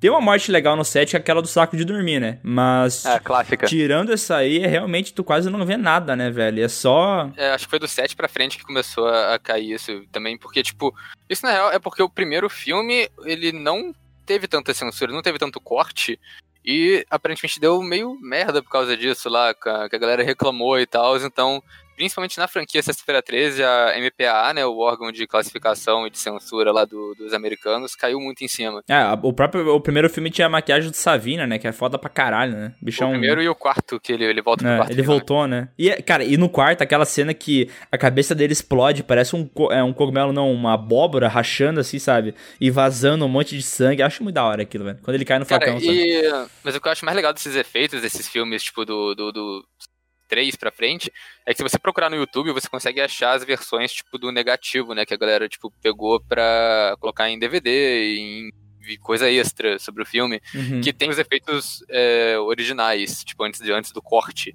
E tem muita coisa muito boa que você vê aquilo você fica puto que aquilo não entrou no filme, sabe? Aham. A cena do Jason morrendo no quarto filme é completamente exagerada, tem muito mais sangue, e eles fizeram exagerado de propósito porque eles sabiam que ia ser censurado pela MPA, então eles falaram, cara, vamos colocar essa porra tão exagerado, mas tão exagerado, que eles vão censurar e vai continuar bom no filme. É tipo, vendo o Corsa 2002 por 20 mil reais, né? Porque tu quer baixar até os 8, né? Entendi. Cara, eu fico imaginando quantas páginas tinha o roteiro de Sexta-feira 13, Um e sabe? meia, eu acho. O primeiro? chega assim, é tipo, duas páginas. E uma coisa muito conhecida também, tipo, é eles se repetirem em todos os filmes. Aham. Né? Tipo, eles. é, por exemplo, tem uma janela, você sabe que o Jason vai aparecer, vai quebrar a janela, vai Tem filme que personagem pula a janela, ou o próprio Jason pula a janela, tipo, três, quatro vezes. Aham. O lance do saco de dormir do, do 7, eles repetiram lá no, no Jason X, né? Se eu, não, se eu não me engano, acho que tem no Jason É X. na cena do, Aham. do holograma lá, mas eles repetiram com uma, Uma piada, né? piada bem óbvia, né? Mas também, tipo, se tu se encosta numa parede ou numa porta, ele vai abraçar aquela coisa por trás e te pegar, né? Isso acontece... Não um- importa, não importa a grossura Não, da não, parede. não, não. Parede concreta, aquelas parede brasileira que é feito com tijolo maciço. Não, ele abraça aquilo lá, pode deixar. É, cara, mas essa, essa é uma parada que me incomoda um pouco, sabe? Essa repetição excessiva, assim. É claro que a gente não tá assistindo ano a ano como na época do lançamento, né? Mas esse pra mim é um dos problemas também dessa franquia, cara, que ela é extremamente repetitiva. Eu acho que ela tem uma evolução ah, com relação àquilo que o Oswaldo falou, assim, tipo, primeiro filme nem é o Jason, aí no segundo ele não tem o visual, aí só no sexto ele vai ganhar uma coisa, mas eu acho que essas nem são coisas planejadas. Eu acho que é meio assim, a incompetência da galera fez eles, fez eles demorarem pra perceber certas coisas, sabe? Aham. Ah, só que, tipo assim, ao mesmo tempo que eles vão evoluindo isso, cara, é muita repetição, tá ligado? E o início dos filmes, cara, que é tudo. Eles sempre fazem um, tipo, um retrospectivo de tudo que aconteceu, tá ligado? Ah, sim. Acho que em todos os filmes eles fazem isso. E Tem um filme, se eu não me engano, acho que é o sétimo, ou não sei, é o sexto. Tem um filme que tem uns oito minutos de retrospectiva, velho. Caralho! Véi, é por isso que eu tô falando que sexta-feira 13 é o especial da Globo. Tem retrospectiva e tem o Roberto Carlos, que é o Jason. É, cara, é um filme feito pra quem tem Alzheimer, né, cara? O cara não Pra lembra que ele viu no último filme e ele vê tudo ali, cara. É maravilhoso. Não, essas montagens chega tipo. é, Eu acho que foi meio que uma coisa que eles fizeram pra tentar. Ah, ser uma galera, um público novo que chegou Aham. nesse filme agora. Tipo, o cara começou a ver o Sexta-feira 13 pelo Sexta-feira Pe- pelo parte 4. Será que ele vai entender a Não vai. história? A resposta é, tão sim, complexa. porque a história não é nem um pouco complexa, mas ainda assim eles colocam uma retrospectiva enorme no começo E eles vão dando os retcon, né? Tipo, alguns detalhes que não tinham, eles vão, nessa retrospectiva, eles mudam um pouquinho, assim. Eita. Tem um, cara, eu não lembro agora, eu acho que é o 4. O 4 ele coloca, tipo, a retrospectiva como se fosse. Eles pegam uma cena do segundo filme, que é o, a galera, tipo, no, Na no fogueira, acampamento, lá na fogueira, Aham. isso, contando sobre o que aconteceu. Eles fazem como se isso fosse a cena. A preguiça é tão que grande que eles fazem isso, né? Eles, é, eles, eles reusaram a cena, e o engraçado é que enquanto o cara tá contando o que aconteceu, vai aparecendo as cenas de morte da galera que tá na fogueira escutando. Porque eles reusaram as cenas do mesmo filme na edição. É verdade, isso é real, eu lembrei agora. Muito idiota. Cara, e a criatividade era tão limitada que, tipo, tem o, o 8, né, do, de Nova York. Nossa. Basicamente, a ideia é você pegar o Jason, jogar em Nova York e foda-se, se vira aí, meu irmão. Aham. Porque o cara fica perdido, velho. Ele fica andando. É um, eu acho um dos piores, assim. Eu acho que não. Não, ele é um dos piores também porque ele não cumpre o que ele promete, né? Que ele fala, não, o Jason vai chegar em Manhattan Vai atacar o terror vai lá, né? atacar a cidade, é. Mas o filme inteiro é, é num barco e Manhattan é só no finalzinho e eles nem gravaram em Nova York, eles gravaram em Vancouver. Maravilhoso. A única cena aí, realmente em Nova York é aquela da Times Square, né? Eu acho que lá não tinha o que fazer mesmo. É, ele chuta o rádio. Mas, cara, vou dizer uma coisa: nesse filme do Jason vai pra Nova York, tem uma cena que eles deixam claro que ele tem poder de teletransporte. Porque sempre foi uma piada, né? Que, ah, o cara tá toda hora num ponto, depois tá no outro. Como é que ele faz isso, né? E tem uma cena que tem um personagem fugindo dele, vai subir uma escadinha, e o Jason fica parado olhando pra ele, né? E o personagem sobe um monte da escada. Quando corta a cena, o Jason tá na escada embaixo dele pegando o pé, tá ligado? Tipo, dando, de- deixando claro, não, ele se teletransporta assim. Agora o que, que mais ele vai fazer? Ele vai tacar fogo pela mão no próximo. É, a Sei lá. partir dali eles tentaram fazer coisas diferentes, né? Porque depois do, do Jason indo pra Nova York, a gente teve o Jason indo pro inferno, a gente teve o Jason indo pro espaço. Eles tentaram fazer a mesma coisa em outros lugares, vai. Parece até piada falando, né? Não parece sério, né? Tipo, quando tu vai contar. Como é que é o enredo do, do, do, do nono filme? Ah, ele vai pro inferno. E do décimo, ah, ele vai pro espaço.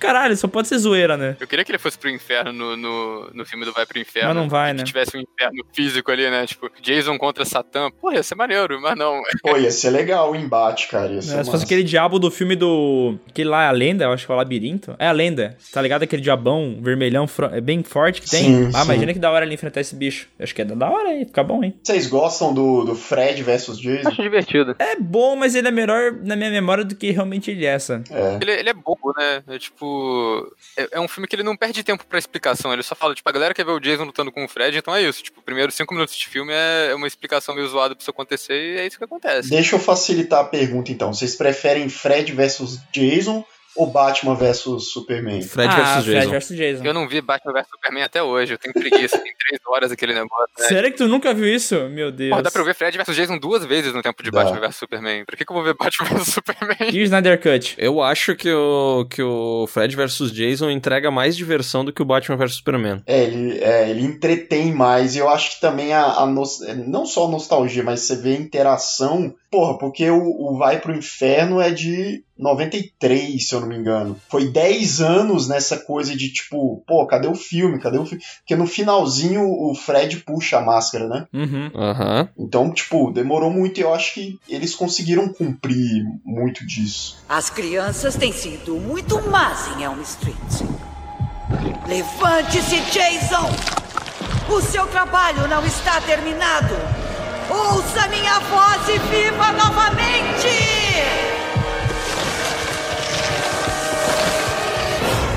Faça com que eles lembrem de mim, Jason. Faça com que eles se lembrem de como é o sabor do medo! Eu estive longe das minhas crianças por tempo demais. Ah, cara, mas a gente passou batido pelo oitavo filme, velho. E, e, e eu falei isso já nos vídeos, eu fico muito puto quando eu não lembro que acontece essa parada. Mas, cara, o Jason menino, pra vocês, incomoda tanto assim quanto incomoda a mim ou não? Porque, na boa, é uma das paradas mais ridículas. O Jason cair resíduo tóxico nele e ele virar menino, velho. É tosco pra caramba. Na verdade, o que mais me incomoda nessa cena é que quando tiram a máscara dele, a maquiagem dele é horrível. Ah, é verdade. É um, parece um cu preto, né? É muito feio. Não, é, é horrível. é horrível. O, o sétimo filme, cara, é- ele pode ser problemático com esse negócio de, de poder sobrenatural e da franquia tá viajando, mas o sétimo eu acho que tem o melhor visual do Jason da franquia. Uhum. Que é ele, tipo, super zumbi, de- decomposto de ter ficado no lago. Você vê, tipo, a, a espinha dele nas costas. Quando ele tira a máscara no final, tem mó maquiagem elaborada por baixo. É muito bonito aquela porra. Quer dizer, é feio pra caralho, mas é bem feito. É, no oitavo é esse aí que eu mandei no Discord, essa cara de cu dele aí do caramba. Coisa bem feia. Parece um zumbi de desenho animado. é muito pai. O oitavo, ele parece uma máscara de Halloween que, tipo, foi esquecida embaixo da cama por muito tempo, tá ligado? Cara, no quarto, ele parece o Zeca Pagodinho com a máscara de rock, velho. não, não. Sério. Pera aí, não, pera aí, não. Não, tipo, Zeca ele é Pagodinho. barrigudo, ele é meio barrigudo, assim, ele. Porque tem uma hora que tem uma cena que ele corre pra caramba, e ele corre meio parrudinho, assim, sabe? Uhum. Eu acho o visual do 4 meio tiozão, assim.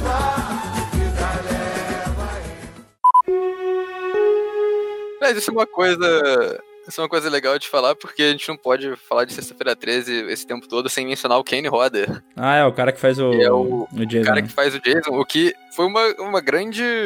Não decepção, mas é tipo uma falta de sorte, porque o cara ele realmente faz um Jason muito bom. Ele é o dublê que interpretou o Jason do parte 7 até o Jason X, talvez no Fred vs Jason, mas não tenho certeza. Eu acho que até o X mesmo, é. Até o Jason X eu sei que é ele. E ele faz um Jason foda. O cara ele é conhecido até hoje como o melhor ator que fez o Jason.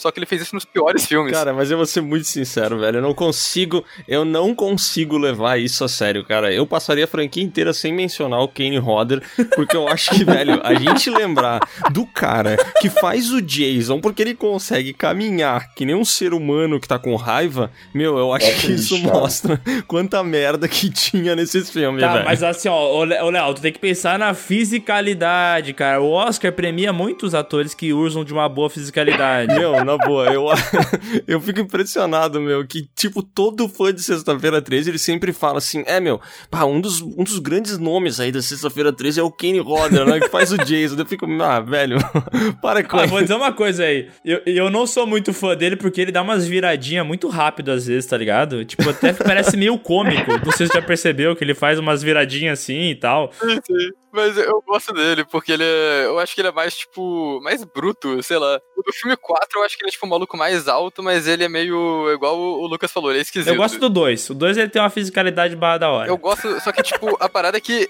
O, Jason do Kane Hodder eu ainda consigo ver diferença. Mas quando a galera vem comentar, tipo, ah, não, mas qual ator que faz o Michael Myers melhor? Eu falo, tem mais de um. É. Porra, é verdade. É, tipo, eu não, não, não consigo notar diferença, assim, acho que desses slashers, o, Só o o Freddy Pinhead Krueger lá tem e de- o... Fred Krueger realmente precisa muito, né? É, é porque eles têm fala também, né? Tipo, é mais. É. É... Eles são mais mais carisma, né? Eles precisam ter, tipo. Ele tem um pouco de comédia também. O Pinhead não. Ah, mas no 3 o Pinhead é o Fred Krueger. É, né? no 3 o Pinhead vira praticamente o Fred Krueger fazendo as piadinhas dele lá. É, o que eu quero dizer é que eu tenho a impressão que se o, se o filme fosse bom, qualquer roteiro aí de sexta-feira 13, se eu pusesse meu tio pra ser o Jason, seria um filme bom ainda, saca?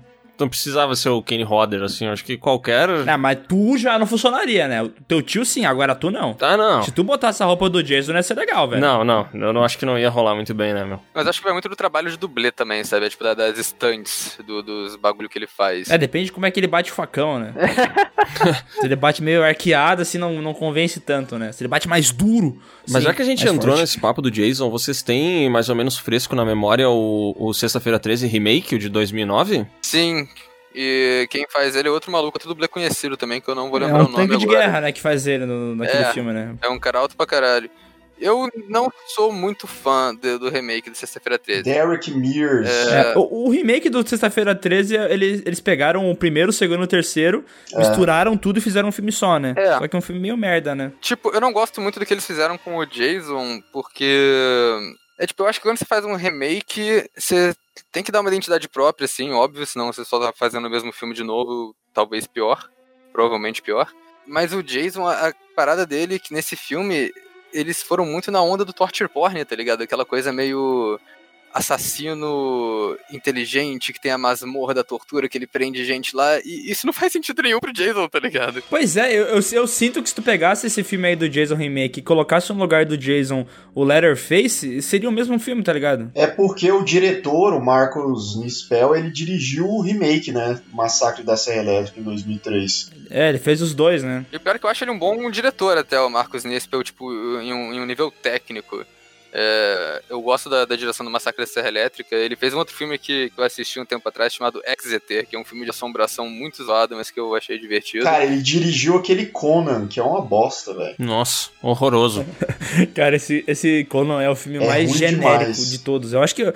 Eu acho que o Marcos Lispel é um cara que funciona, assim, ele sabe ligar a câmera, ele sabe qual botão que aperta e, e faz, mas ele faz tudo igual, velho. E esse bagulho de todos os remakes dos anos 2000 serem iguais também incomoda, né? Porque é tudo saturado pra caralho, tudo com contraste, um pretão do nada, assim, tu não consegue ver nada porque a câmera balança muito. Isso é meio incomoda um pouco, parece que tira completamente a originalidade do filme. Se bem que também Sexta-feira 13 nunca foi muito original, né? Então. É, mas Sexta-feira 13 não era original porque ele se copiava. O problema do remake é que ele começou a copiar outros filmes. É, pode ser. Cara, mas o, mas o remake ele também se copia, né? Porque ele usa todas as referências de todos os Sextas-feiras 13 e a maioria delas tá em um momento inoportuno, assim, cara. Na, na perseguição É. final, o Jason atravessa a parede, ele, ele abraça a gente pela janela, sobe gente do lago. É tipo assim, um pupurri de referências de Sexta-feira 13 em 10 minutos, saca? E não só isso, mas, tipo, ele se leva a sério demais pra fazer essas coisas todas que já Isso. tinham caído no, no clichê, né? No, no- na área comum do- dos filmes de Sexta-feira 13. É, mas vou dizer uma coisa, hein? Eu nunca tive medo do Jason, que nem algumas pessoas dizem assim, sabe? Ah, eu acho o Jason assustador e tal. Que hoje em dia eu acho que é bem menos, né? Mas É. teve uma época aí que o pessoal achava ele assustador e tal. Só que esse Jason é, do remake, eu acho que é o único dia que se eu visse na minha frente, assim, caminhando, do jeito que ele é impostado, eu acho que eu me cagaria, sabe? Porque o bicho é um demônio, né? Ele é, É. parrudão. Caraca, velho, imparável, tá ligado? Tipo, nada parece que parar, dá um tiro de bazuca, né? Ele vai segurar a bazuca e vai continuar correndo, sabe? O grande defeito é sempre querer ir na fórmula que tá, tá na moda, né? Tipo, lá na década de 80 foi o Halloween, depois no remake foram esses outros remakes, e tipo, há alguns anos estava rolando muito found footage, eles estavam querendo lançar o Sexta-feira 13 found footage. Só que não foi adiante, Nossa, né? ainda bem que isso não aconteceu. É, tem um fanfilme que é muito bom com esse estilo, né? É, tem um fanfilme. É o Never Hike Alone. Sim. E vou dizer uma coisa, hein? É, é- é curiosamente uma das melhores coisas que tem na saga e Pois não é. oficial, né, É, velho? sim, eu, eu falei isso no, no vídeo que eu fiz, né? Que é o melhor filme de Sexta-feira 13 desde o parte 6. E curiosamente, o, o Tom Matthews volta pra fazer o Tommy Jarvis na, na participação surpresa, né? Ah, é, o cara que dirige a ambulância, né? É. É. E, não, ele tá, é, realmente é o personagem do Tommy Jarvis. Ele tá, tipo, no, no uniformezinho dele tá lá Jarvis, ele tem a mesma frase que ele fala pro, pro Jason no, no filme 4, eu acho, no final do, do, do fanfilme. Pá, será que nessa continuação ele vai ter um filho que vai oferecer chocolate pra alguém e vai, vai morrer? Cara, que vai unir todos os filmes, né? É, é cronologia. Se eles forem fazer um Sexta-feira 13 hoje em dia, será que vai ser um negócio meio hereditário, bruxa, sei lá? É, porque essa é a saga da chupinhação, né? É, tipo, é o que tá na moda, né? É, fizeram um remake barra continuação, que na verdade não é remake, né? Mas a continuação do Halloween, né? E, cara, assim, não, eu achei que é bom, tá ligado? É um bom filme. Não é uma parada ruim, tá ligado? Tipo, tem como fazer. Tu chegou a ver, né, Lucas? Cara, achei, eu achei meio mediano. Eu não sei se eu fui esperando muita coisa e tal. É um filme correto, é um filme correto. Eles vão lançar mais dois. Né? É um filme correto. Essa explicação é muito boa, né? É correto, sabe aquele notas você dá, passa, passou na média. É um filme que é um filme que definitivamente é um filme. Né? Cara, mas vocês não acham que é difícil hoje em dia, tá? Vivendo a fase que a gente tá vivendo, que a gente tem vários filmes de terror muito legais surgindo, vocês não acham que é um desafio foda pegar um filme slasher e conseguir sabe, e conseguir chegar no nível desses filmes atuais que a gente tem, que tem várias ideias muito muito mais profundas e muito mais elaboradas, porque eu acho esse Halloween de 2018, tipo, um puta sucesso, porque, cara, eu acho foda pegar um, um filme slasher e fazer algo melhor do que aquilo, tá ligado? Uhum. É que é difícil, né? É uma ideia que tá completamente saturada, né? Então, tipo, nem tem como se reinventar nesse cenário, tá ligado? Tu que nem o, o, o, Lucas falou, se tu faz o filme correto, tu já tá bem, tá ligado? É um filme que funciona. Mas tem uma, uma, um, um, comentário que ele faz que eu acho que define muito bem isso aí que tá falando, Léo. Que é no próprio filme Halloween 2018. Que o moleque fala pro outro assim: Cara, vocês estão falando de um cara que matou cinco pessoas nos anos 70. Cara, hoje em dia acontece coisa muito pior, tá é. ligado? Sim, tô ligado. Isso eu acho muito legal. Eu gosto desse filme do, do Halloween porque ele consegue. Ele não, ele não esquece o que passou e ele sabe que o, que o problema que ele tem ali, tipo, é, é grande, mas ele é grande dentro da vida da Laura Strode, sabe?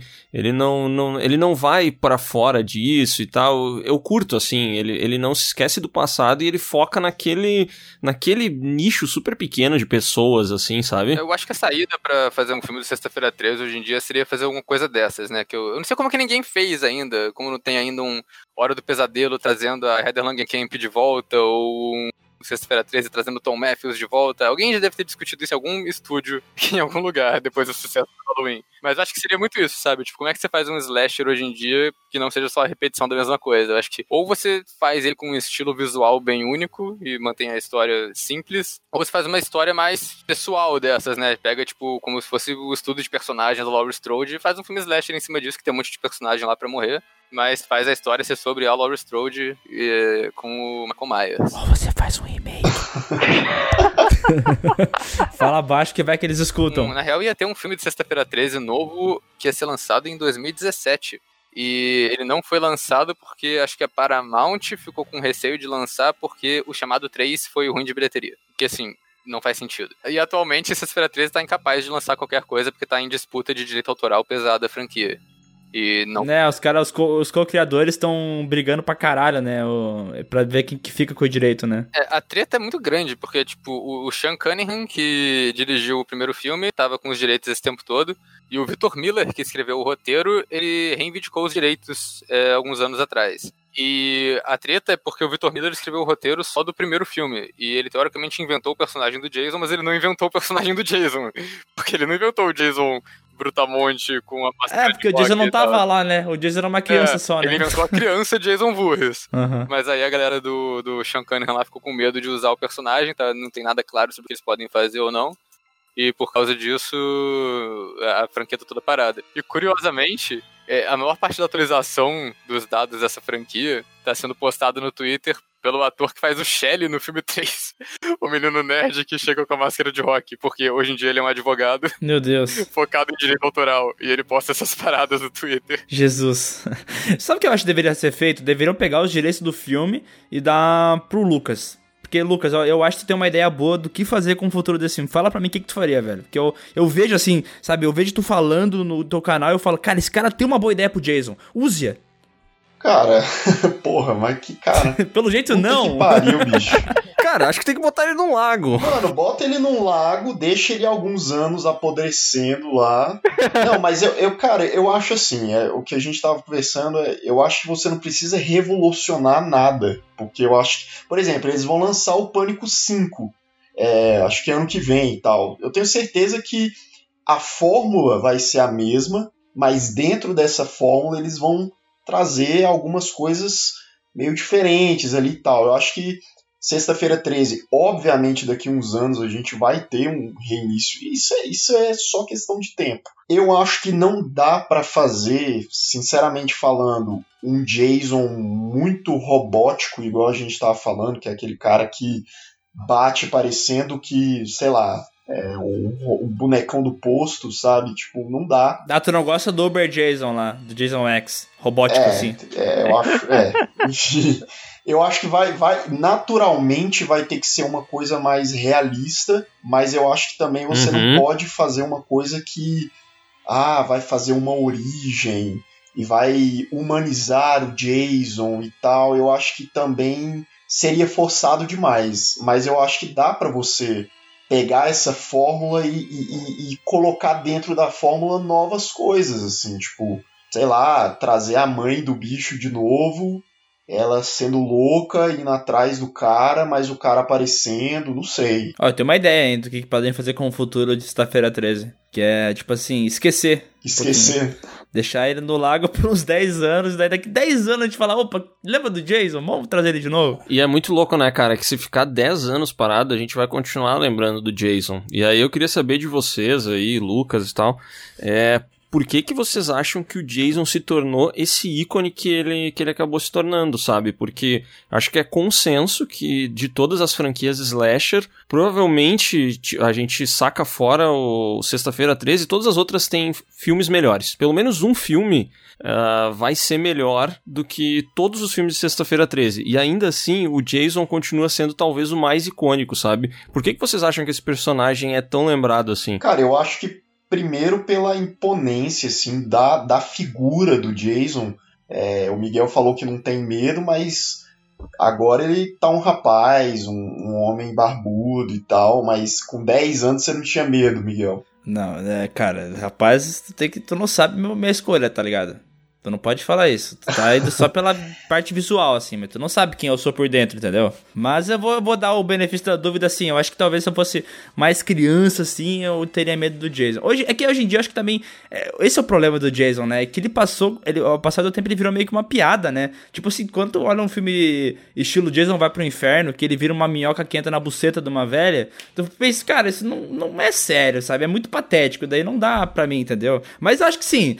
É, extrapolando, poderia ter medo dele. Sim, sim, pode ser. Mas, mas, mas res, respondendo a pergunta do Léo, eu acho que basicamente é aquela velha história do, do bicho-papão, né? O Michael Myers é considerado bicho-papão, aí veio na onda do Jason, é, oh, o Jason foi na onda do Michael Myers, e eu acho que cria-se uma, uma mitologia muito maior do que a própria história do personagem nos filmes. Né? Eu acho que o público uhum. cria essa imagem do, e aí estampa camiseta, faz boneco, e aí você tem uma fantasia é, que é o próprio público, né? Sem o público você não tem essa popularidade. Então eu acho que é daí, eu vou falar também que eu acho que o visual dele ajuda muito, que tipo, é um visual icônico que, e que é fácil de replicar, tá ligado? Sim. Uhum. A galera pode, tipo, galera, sei lá, pode se vestir de Jason em casa, foda-se. Tipo, é mais fácil você fazer um Jason do que fazer um, um Fred Krueger ou um Pinhead. Sim, quer dar um, um susto na sua mãe? Veste uma camisa. É, não, tipo, é porque que os americanos têm muita cultura de Halloween e tal, tá ligado? E Jason é, é uma parada muito simples, é um visual simples e é um visual que, que é, é acho que ele é fácil de ficar reconhecível, é icônico, né? icônico. É, é, é, tu consegue simplificar ele num ícone, é, né? Eu acho que também pela própria frequência de filme, né? Que é tipo, é igual o, o Lucas falou no começo, que eles estavam socando um filme por ano, de 1980 até 1986. 87, depois que eles começaram a fazer mais pausado. Ah, mas, mas teve, teve oito filmes em 10 anos. Sim, né? teve oito filmes em 10 anos foi mais do que qualquer uma dessas franquias e, como eu disse, mais consistentes, né? Tipo, você já sabia o que, que os filmes iam ser. Uhum. Então, acho que por causa disso, também por ser uma franquia que. É porque o Halloween, na verdade, ele começou, ele foi um sucesso muito grande, mas aí ele foi declarado morto por um tempo e só voltou depois com um sucesso de Sexta-feira 13. É, muito louco, né? Que uma puxou outra, daí outra puxou uma, daí foi indo, né? E eu acho que a máscara de rock, cara, ela, querendo ou não, tipo, ela eternizou esse personagem E as pessoas hoje mais associam talvez ao Jason do que ao próprio esporte, saca? Isso que eu ia falar, porque, cara, eu, eu- minha impressão, eu não sou americano, tá? Mas a minha impressão é que o rock, ele era um esporte mais popular nos anos 80, tá ligado? Mas que hoje em dia ele é menos relevante e tal. Então por que, que não faz, sei lá, um, um novo Jason em vez de usar máscara de rock, algo relacionado a basquete? Ah, mas talvez? aí ele usa o quê? Ele tá usando a chuteira do Neymar. Uma bola, sei lá, ele amassa. se, se o a Jason bola. fosse brasileiro, ele usaria uma chuteira? Eu acho que ele usaria aqueles cabelinhos com risquinho do lado, tá ligado? Tipo, Tô ligado. goleiro. Ele poderia. Eu acho que é isso que ele faz. no, no caso de ser agora americano, americano, eles podem botar um jeans de 2,16 metros usando um Air Jordan e uma regata, né? Pra pesquisar, pra perseguir a galera. E um homem que nem esse que tu descreveu mata uma galera, eu acho. Um homem de 2,16 metros. Exatamente. 10.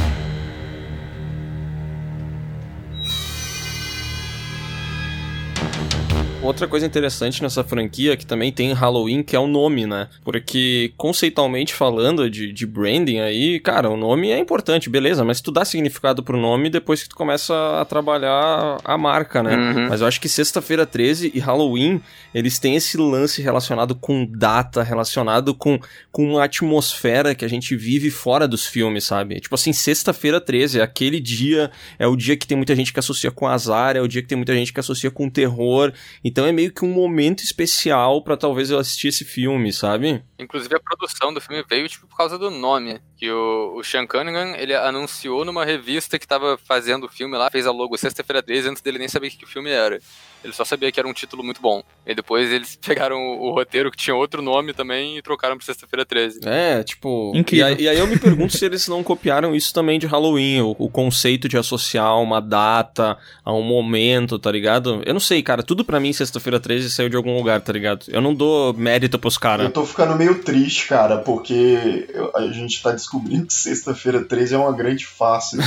Cara, até a trilha Eu- eu tô sonora, velho, se pegar, tipo assim, é muito genial o lance do Kill Kill Mama que fica tocando na música, mas todos os acordes, é, tipo, aquele violino agressivo, é a trilha sonora de psicose, né, velho? Só um... Ah, com certeza. É, só muda um pouquinho, mas é a mesma coisa, entendeu? É, não, brincadeiras à parte, assim, tem muito filme ruim na franquia, mas eu acho que tem muita coisa boa, assim, realmente, eu acho que apesar deles darem tanto tiro no escuro e dar muito Ctrl-C, Ctrl-V, eu acho que nos acertos realmente foram coisas que ficaram marcadas para a cultura pop, né? Seja o Kill Kill Mamá, seja o Jason, seja, enfim, é, eu acho que é por isso que o negócio é tão relevante até hoje. Estamos aqui falando deles, né? E é por isso que o Oswaldo tem umas 58 camisetas do Jason, né? Ele é patrocinado pelo. Eu acho que ele é, cara. Elas só aparecem aqui, cara. Nem sei de onde elas vêm. Eu acordo e tem uma aqui. Recebidos, né? Recebidos de Deus. Cara, mas eu acho que uma outra coisa que, que é interessante a gente falar de Sexta-feira 13 é que essa franquia, tipo assim, desde o início. Porra, toda frase eu falo mal de Sexta-feira 13, né? Tomar no cu. Mas, mas desde o início. Os, Essa merda copia tudo! Desde o início os caras já surgiram nessa vibe pouca voia, né? Que é tipo assim, meu, vamos fazer um filminho aqui, cara, copia dois, três, a gente faz essa parada e um fim de semana a gente grava e foda-se. E, e esse filme ajudou a popularizar, cara, praticamente todos os, os clichês que a gente conhece do terror, né? Tipo assim, não foi ali que começou esses clichês, sabe? Mas é que Sexta-feira 13 ele transmite esse ar bagaceiro de que é tão fácil fazer que, tipo assim, eu não. A galera assistia Sexta-feira 13 e pensava, meu, vamos botar 20 jovens pra morrer? Meu, vamos fazer ela tropeçar? Meu, e se o carro não pegasse? Porque, assim, sabe, ele, eu, acho, eu tenho a impressão que ele virou uma referência quando a gente quer fazer um filme e tinha pouca grana nos anos 80. Acho que a galera falava assim, meu, vamos assistir Sexta-feira 13. É. A gente faz a cópia da cópia. Mas pior que é isso mesmo, né? Porque tu vê que é um padrão de filme muito fácil de fazer, né? Tipo, uma meia galera, um, uma, um punhadinho de galera consegue fazer um filme desse, né? Tanto é que tem tantas cópias, assim, eles falaram acampa- acampamento sinistro e tal, né? E sempre envolvendo essa temática, né? De, de jovens americanos. Hein, eu acho que o Sexta-feira 13, cara, também popularizou esse lance que vocês. O Léo tava falando, de ser um filme muito barato e muito fácil de fazer. E se a gente for pegar até atualmente, assim, tipo, cara, Jogos Mortais era muito barato e tiveram tantos. Atividade Paranormal, a mesma coisa. Então eu acho que é, no terror isso é sinônimo de vamos ganhar dinheiro, sabe? Vamos, vamos fazer uma coisa, gastar aqui meia dúzia de dólares. Ah, com certeza. Aham. Filme de terror é sempre, é sempre assim, né? Tipo, esses filmes que estouram muito. E filme de terror a galera já vê, tipo, é, é baixo, baixo investimento, né? Baixo custo e Sim. alto retorno. Aham. E Até antes do Sexta-feira 13 era isso, tipo, com, com o próprio Halloween. Ele foi, tipo, o filme independente que, que mais teve bilheteria por bastante tempo, até alguém bater o recorde X anos depois. E foi o Sexta-feira 13, depois foi a mesma coisa com, sei lá, Bruxa de Blair e esses found footage que a galera faz por 5 dólares. Até hoje tem isso, né? Tipo, É, o terror é um, é um lugar muito bom, né? É um terreno muito bom para o cara começar, né, velho? Sim, e até, porque o terror é um, é um filme que é, dependendo assim, do seu filme, né? Esses filmes de assombração, essas coisas, é mais ou menos garantido de dar um, um- um retorno. Porque hoje em dia você. Quer dizer, antes dos cinemas não existirem mais, mas quando ainda tinham salas de cinema, os filmes que a, que a galera mais. que a galera mais ia assistir era isso, tipo, eram os blockbusters da, da Marvel, da Disney e filme de terror. Parecia que só tinha. É, mas até, até hoje em dia, né, a Netflix aposta muito nesses terrorzinho, tipo, de casa mal assombrada e tal, porque os caras realmente fazem esses filmes aí com dinheiro de pinga, né, velho? E daí os caras botam lá, botam um- uma premissa, tipo, que chama atenção e tal, e quando vê faz um dinheiro, né, vendendo assinatura, sei lá, eu. É, a Netflix poderia, inclusive, poderia não, né? Mas pode pegar aí na- mais na frente pra fazer sexta-feira 13, isso aí. E aí você tem, sei lá. E não, faz isso não, que vai virar uma série. Não, mas aí bota um musical ali no meio, saca? Tipo, Puta, ideia boa, aí sim! bota, Aí. bota um monte de adolescente, aí faz um feat com 13 Reasons Why, Cara, Stranger Things, porra. Glee encontra sexta-feira 13. Esse é ótimo. Pensa nisso. Caraca, velho, eu acho que nós temos que fazer isso, de algum, de algum jeito. E o Jason ia ter que cantar, né? O Jason ia ter que cantar. O É, é. Jason ia cantar, tipo, com voz de death metal, com gutural no meio das músicas. Cara, a gente tá falando bastante sobre fazer de novo sexta-feira 13 e tal, e vocês chegaram a mencionar aquele fan-filme Never Hike Alone, que pra mim, velho, é talvez seja a segunda melhor coisa depois do sexto filme, e mostra como é simples, na verdade, né? Acho que é aquela parada que o Lucas comentou, que não precisa reinventar a roda pra fazer um filme que dá certo do Jason, tá ligado? Só que eu realmente acho que todas as últimas tentativas foram de reinvenção da roda e, e a coisa é muito mais simples do que ela parece, sabe? Aquele Never Hike Alone é um, puta, é um bom filme, cara. É, por que, E- que os caras não contratam esses bichos, saca? Essa galera que é fã, que entende, que já fez pesquisa. Aham, e a direção do cara, do Never Hike Alone, é muito boa, cara. É uma direção melhor do que de praticamente todos os filmes oficiais, tá ligado? O que, que esse mano tá fazendo agora depois de fazer isso aí? Você sabe? Deve estar chorando que não contrataram ele. É, nem tem como contratar, não tem como fazer filme. Tá em quarentena, porra. É, não, agora, agora ele deve estar em casa, né? É, nesse momento sim. É, sexta-feira 13 tem esse problema aí que o Oswaldo comentou, essa batalha aí pelos direitos da franquia e tal. Mas, mas que nem o Lucas disse, né, meu? Cedo ou tarde, com certeza vai ter, porque o Jason, cara, pode ter um monte de filme merda, pode ter essa humilhação atrás de humilhação, ano após ano, mas ele continua sendo mais lembrado, né, velho? É, é muito mais fácil, eu acho, os caras fazerem um, um remake de Sexta-feira 13 do que trazer o Fred Krueger, que tinha toda uma relação com o ator que fazia o Fred, o Robert England, tinha com o diretor. Cara, Sexta-feira 13 é bagunça, velho. Traz meia dúzia de galera qualificada aí que tu consegue fazer um filme legal, entendeu? Eu acho que é, eu acho que é mais fácil do que parece, cara. Esse é, esse é um bom ponto, na verdade, a coisa do, do ator, né? Porque o, o Jason é igual o Michael Myers, qualquer um pode interpretar, foda-se. Sim. O Fred depende do Robert Englund, o Pinhead depende do Doug Bradley, até o Chuck, quando, quando troca, com a, troca a voz do Brad Dourif, a galera olha torto. O Jason, foda-se.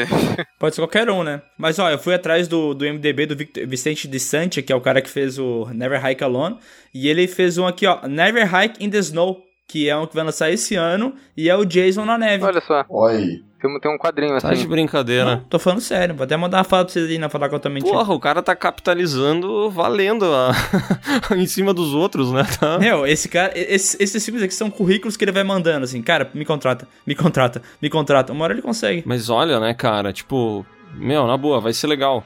E, e o cara vai fazer isso aqui com quantos mil dólares, tá ligado? Ele vai fazer uma vaquinha online aí e vai, vai trazer o filme. Cara, se eles acertarem a mão em um remake, assim, o primeiro, for, tipo, Halloween, o remake, a maioria das pessoas, né, gostou muito e tal, eles conseguem fazer uma franquia bacana, cara. Tipo assim, claro que, né, tipo, pode ser um Velozes e Furiosos da vida que o negócio vai surtando cada vez mais, mas se tiver o pé no chão e, e conseguir fazer uma linearidade ali, dá pra fazer um negócio massa, pô. A galera gosta do Jason, gosta da mitologia e tal. Bota um personagem, um antagonista uma final girl pra, pra né, segurar aí vários filmes. Eu, eu acho que isso pode rolar de boa, assim. Mas, cara, te falar que eu acho que dava para fazer, tipo, até uma parada mais viajada mesmo. Vocês já assistiram aquele filme, o Terror nos Bastidores, The Final Girls? Não. Não. Não. Então, o filme, eu recomendo, é, é, um filme que faz piada com filmes slasher dos anos 80, que é tipo,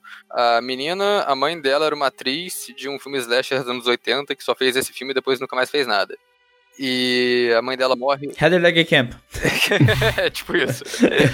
Só que o filme, obviamente, é pra ser Sexta-feira 13, que é um assassino brutamonte com uma máscara numa casa do lago com os monitores, então, tipo, é pra ser o filme de Sexta-feira 13.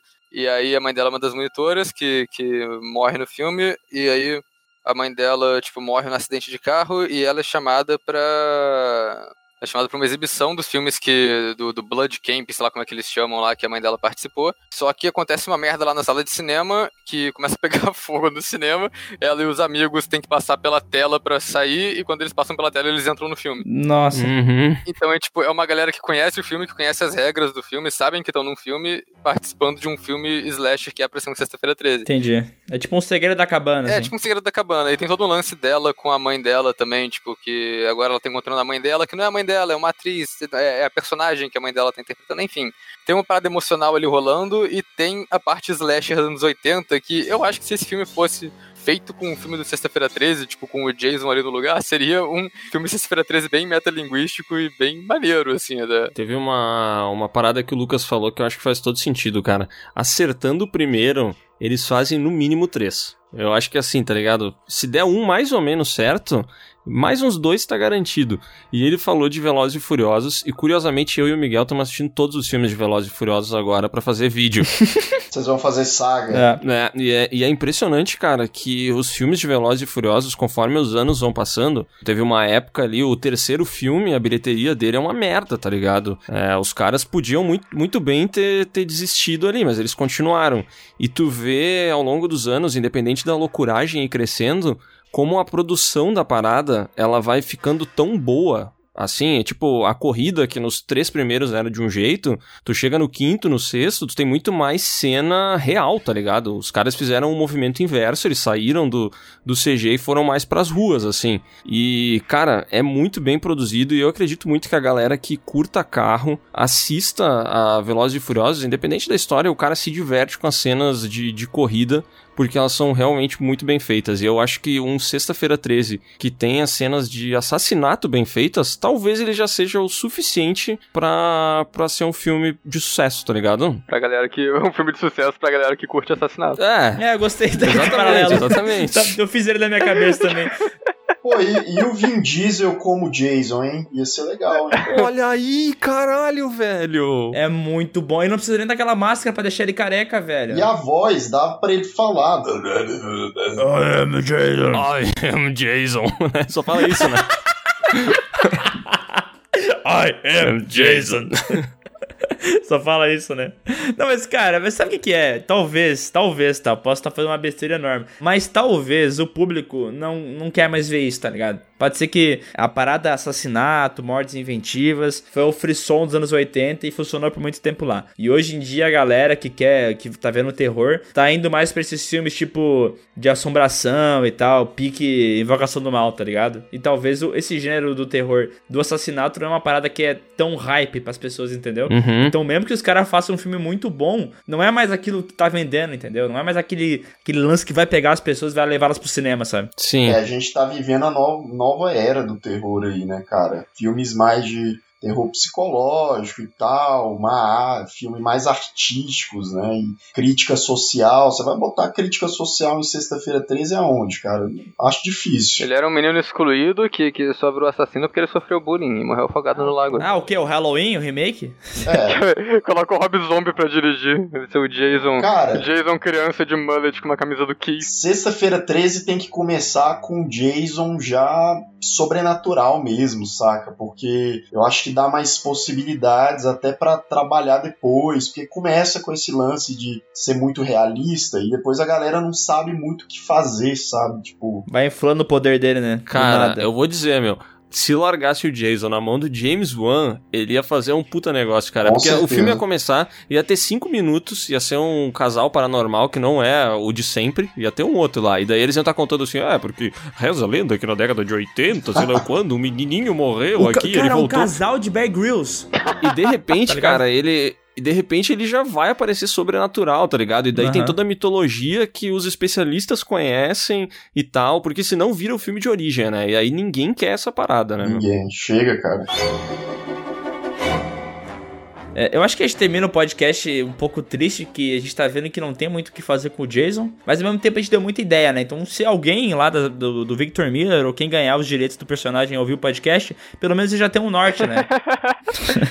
Eu vou te falar, sabe o que que deviam fazer com o Jason mesmo? Devia só ressuscitar aquela porra daquele jogo que tá morto. Porque aquele jogo do Sexta-feira 13, eu acho que é o melhor que você pode fazer com Sexta-feira 13 no momento. É verdade. Porque a galera não tá mais afim de ver gente morrendo, gente, tipo, filme slasher na tela, mas esse tipo de jogo de, de, de survival, essas coisas tipo Dead by Daylight, o próprio jogo Sexta-feira 13, isso tá muito na moda também. É verdade. E olha só, e, e tá no lore de sexta-feira 13 esse negócio de ressuscitar, né? Cara, e, e- e é tipo, é triste porque é, eu tentei jogar Dead by Daylight, eu achei bem ruim e eu gosto bastante do jogo do Sexta-feira 13. Bom, então vamos. esse- a gente faz esse apelo aqui, né? Com o poder que o PewCast tem, eu acho que a gente consegue, né, Léo? Cara, provavelmente aí o pessoal tá ouvindo. Vitor Miller, inclusive, grande abraço aí. Obrigado por fuder o, o- o retorno dos filmes aí com essa palhaçada de direitos É um autorais. fazilo do caralho, né? Pelo menos eu tá com o Adam Marcos, né? Imagina. Cara, a- aceita que só escreveu, velho. Não tem direito de porra nenhuma. Só te contrataram pra escrever o filme, meu. Tu é Então deixa o funcionário, Jason. tu é peão, caralho. É, tu é peão, não é patrão. Quem nasceu pra ser peão jamais será patrão. Deixa o Jason voltar em paz aí, cara. Deixa de ser pau no cu. Fica esse recado aí, essa indireta do Piuí. Começou com um abraço pro Victor Miller, terminou com vai tomar Vai no cu. tomar no cu.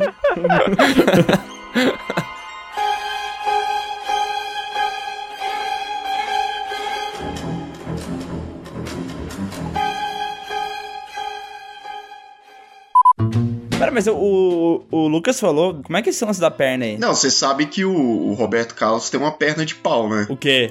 É sério, pô. Não. Não, sem zoeira. Não é real isso. É sério, ele, ele É sério, cara? dizem que Deixa eu ele ver. sofreu um acidente de carro e ele perdeu uma perna. Tinha visto que era um acidente de trem. Sério? Caraca. Ah, tá. Mas sabe que eu fiquei preocupado? Porque eu achei que era o jogador de futebol que tinha uma Não, perna não. mentirosa. Daí eu ia ser treta, né? É o rei. Mas tudo bem, se é o cantor, tá de boa. É. Cara, eu, eu ouvi dizer que ele foi atropelado por um trem na infância. Sério, caraca. Mas eu não sei se é real. Acho que a história, a história do Jason é mais palpável. Vamos ficar com essa. É. Cara, mas ele teve. Se isso aconteceu, ele foi muito sortudo, porque o cara ser atropelado por um trem e só perdeu uma perna. Cara, mas como é que o cara consegue perder uma perna pra um trem? Não, sério, eu fico pensando. Ele tava se bronzeando, saca? Ele tava deitado, bronzeando, assim, as pernas ficaram no trilho e passou o trem. A gente tá saindo de Sexta-feira 13 e entrando em território de premonição agora. É, eu né? ia dizer, daqui a pouco vai voar o negócio da perna dele. Pode ser também. Ah, mas o que, que é o assunto do cast mesmo que eu me perdi? É Roberto Carlos? Sim. Ah, boa. Vamos falar sobre toda a carreira do Roberto Carlos, não é isso? Quando eu estou aqui. Mas acho que rolou uma confusão aí, porque veio uma galera pronta pra gravar falando do Roberto Carlos, o jogador, e o resto do músico, né? É. Merda, velho. Droga, meu. Porra. combinado melhor. Eu já tava pronto pra falar do gol da Champions League aquele. Putz.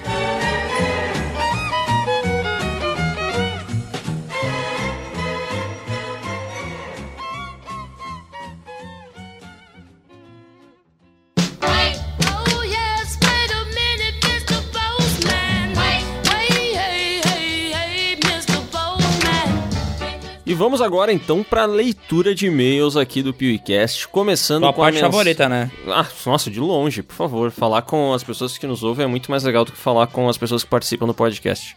É, Farpas. Começando aqui com a mensagem do Paulo Henrique Medeiros, que fala o seguinte: Cláudio não passa de uma entidade inexistente. Tá, vamos mudar teu nome aí, Paulo Henrique. Vamos ficar Paulo Henrique Merdeiro. Como é que tu fala um bagulho desse? Pode ser, boa sugestão. Olá, baguais mais merdeiros de nossa República Federativa. Começou mal, né? Começou. Me chamo Paulo Henrique Merdeiro, tenho 18 anos e sou residente de Natal, Rio Grande do Norte. Escrevo este e-mail com a Mas principal. vá! Não, calma, calma, errou. Na Calma, trave. desculpa. Escrevo este e-mail com a principal intenção de propagar minha teoria da conspiração.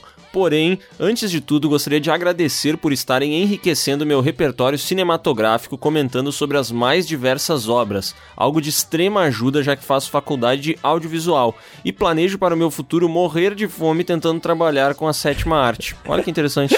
Eu gosto que ele pelo menos é um cara sincero, sabe? Ele é um cara que sabe a situação que tá. Porque tem muito cara que faz cinema e realmente acha que vai fazer dinheiro algum dia na vida, né? Só que se o cara já soubesse que ele não vai ganhar dinheiro, pelo menos tá bom, entendeu? Ele sabe a verdade, sabe? Não É. vai ficar mentindo pra si mesmo. É, esse é o caso de 80% dos cursos da faculdade, né? Mas as pessoas não sabem disso. É que na verdade faculdade não vai fazer ter dinheiro, tá? Não sei se alguém já falou pra ti assim, ó, faz faculdade, você vai garantir seu futuro. Isso aí é meio que um papinho, tá? É, lá na década de 90 era verdade. Quase. É. Hoje é uma mentira absoluta já, né? Sim. Enfim, vamos ao que interessa. Recentemente percebi que todas as vezes que vocês precisam falar algum nome aleatório para exemplificar algo hipotético, vocês utilizam o sagrado nome Cláudio. E a repetição frequente desse ocorrido fez com que surgisse na minha cabeça a ideia de que talvez nosso querido peneirador de e-mails sequer exista, sendo apenas uma piada ou um amigo imaginário criado para levar a culpa pelas falhas cometidas nas seleções de e-mail, tendo sido nomeado aleatoriamente. Cara. Tá falando que o Cláudio não existe. Porra, é foda, né? O Cláudio, cara, é, é um cara que lutou tanto tempo pra chegar num ponto que ele tá, sabe? Desse cargo de selecionador de e-mails, que é um cargo de respeito, né, Léo? Eu acho que ninguém vai discordar de mim nesse ponto, né? Pra alguém, um merdeiro vir aqui falar que ele não existe. É, cara, e olha só, o uso do nome Cláudio é tão recorrente na nossa vida porque o Cláudio é muito recorrente na nossa vida. Inclusive, esses dias a gente tava gravando um vídeo do Piuí e o Cláudio tava à nossa frente ajoelhado, lembra, Miguel? Sim, foi no. A gente olhou pra baixo e tu fez algum comentário envolvendo um anão, eu não lembro o que que era. É, é porque o Cláudio tava ali olhando de baixinho assim pra ver se o vídeo tava. Porque ele, cara, além de selecionar e-mails, ele é o diretor do Piuí, né? Então é ele que controla se a gente tá falando muita merda e tal. Ele é o cara responsável pela maior parte das coisas que a gente faz aqui. E daí, em determinado momento, a gente fala com ele. Só que ele é baixinho, então a gente olhou pro chão, entendeu? Eu falei, ah, o, o Cláudio já parece um anão, então. É, rolou essa piadinha aí. O Cláudio, só uma correção, né? O que tu falou de que o Cláudio é responsável, mas isso em 10% das vezes, né? Porque em 90% das vezes ele não participa de nada porque ele fica em casa dormindo ou jogando videogame. É que ele é um responsável irresponsável, sabe? Isso aí. Ó, e o merdeiro continua aqui, tá? Talvez esse seja apenas um codinome para ocultar a real identidade do funcionário por trás de tudo. Provavelmente para evitar processo, já que vocês o defenestram tanto publicamente. Mas confesso que gosto mais da primeira ideia, de que Cláudio não existe. Enfim, meus galdérios, isto é tudo. Tudo de bom e tchauzinho à distância pros senhores. Sem contato físico por causa do Coronavaitor. Passem álcool em gel. PS1, gostaria muito de um podcast sobre cinema nacional. Acho que seria um tema que renderia bastante. Boa. E daí pra esse a gente chama o Cláudio, né? Ah, é verdade. Vamos chamar o Cláudio pra participar de um podcast, que assim as pessoas vão ver que ele existe. Porque o, o Audionias era a mesma coisa, né? É, na Audionias é o codinome pro editor e tal. Nunca que nenhum editor teria um nome tão caricato assim. Tem sim. Audionias existe. Tá aí, ó. Todo mundo já ouviu ele, as pessoas clamam por mais Audionias nesse podcast. E agora vamos para o e-mail de por que me fez assistir meu amigo Enzo. Hum, uma pergunta, hein? Maravilhoso, cara. Eu não tinha visto esse e-mail. Eu tô procurando ele aqui na caixa ainda, mas tô ansioso já. Oi, Léo e Miguel, especialmente você, Leonardo. Meu nome é Evelyn, moro em Maceió, Alagoas e assisto o canal há um tempão. E só baixei o Spotify pra ouvir o podcast de vocês, primeiro e único que escuto. Ai, que coisa. Isso é música pros nossos ouvidos, amo, né? amo. Meu gênero de filmes preferido sempre foi o terror, suspense, mas de tanto ouvir o Léo falando sobre meu amigo Enzo, resolvi assistir. Me arrependi amargamente, chorei tanto que não sei como sequei. Era como se eu tivesse derrubado minha coxinha no chão, como se meu celular tivesse caído na água, como se eu desse a mão para o motorista e ele passasse direto. Como se eu tivesse perdido dinheiro. Chorei muito. Que ódio, af.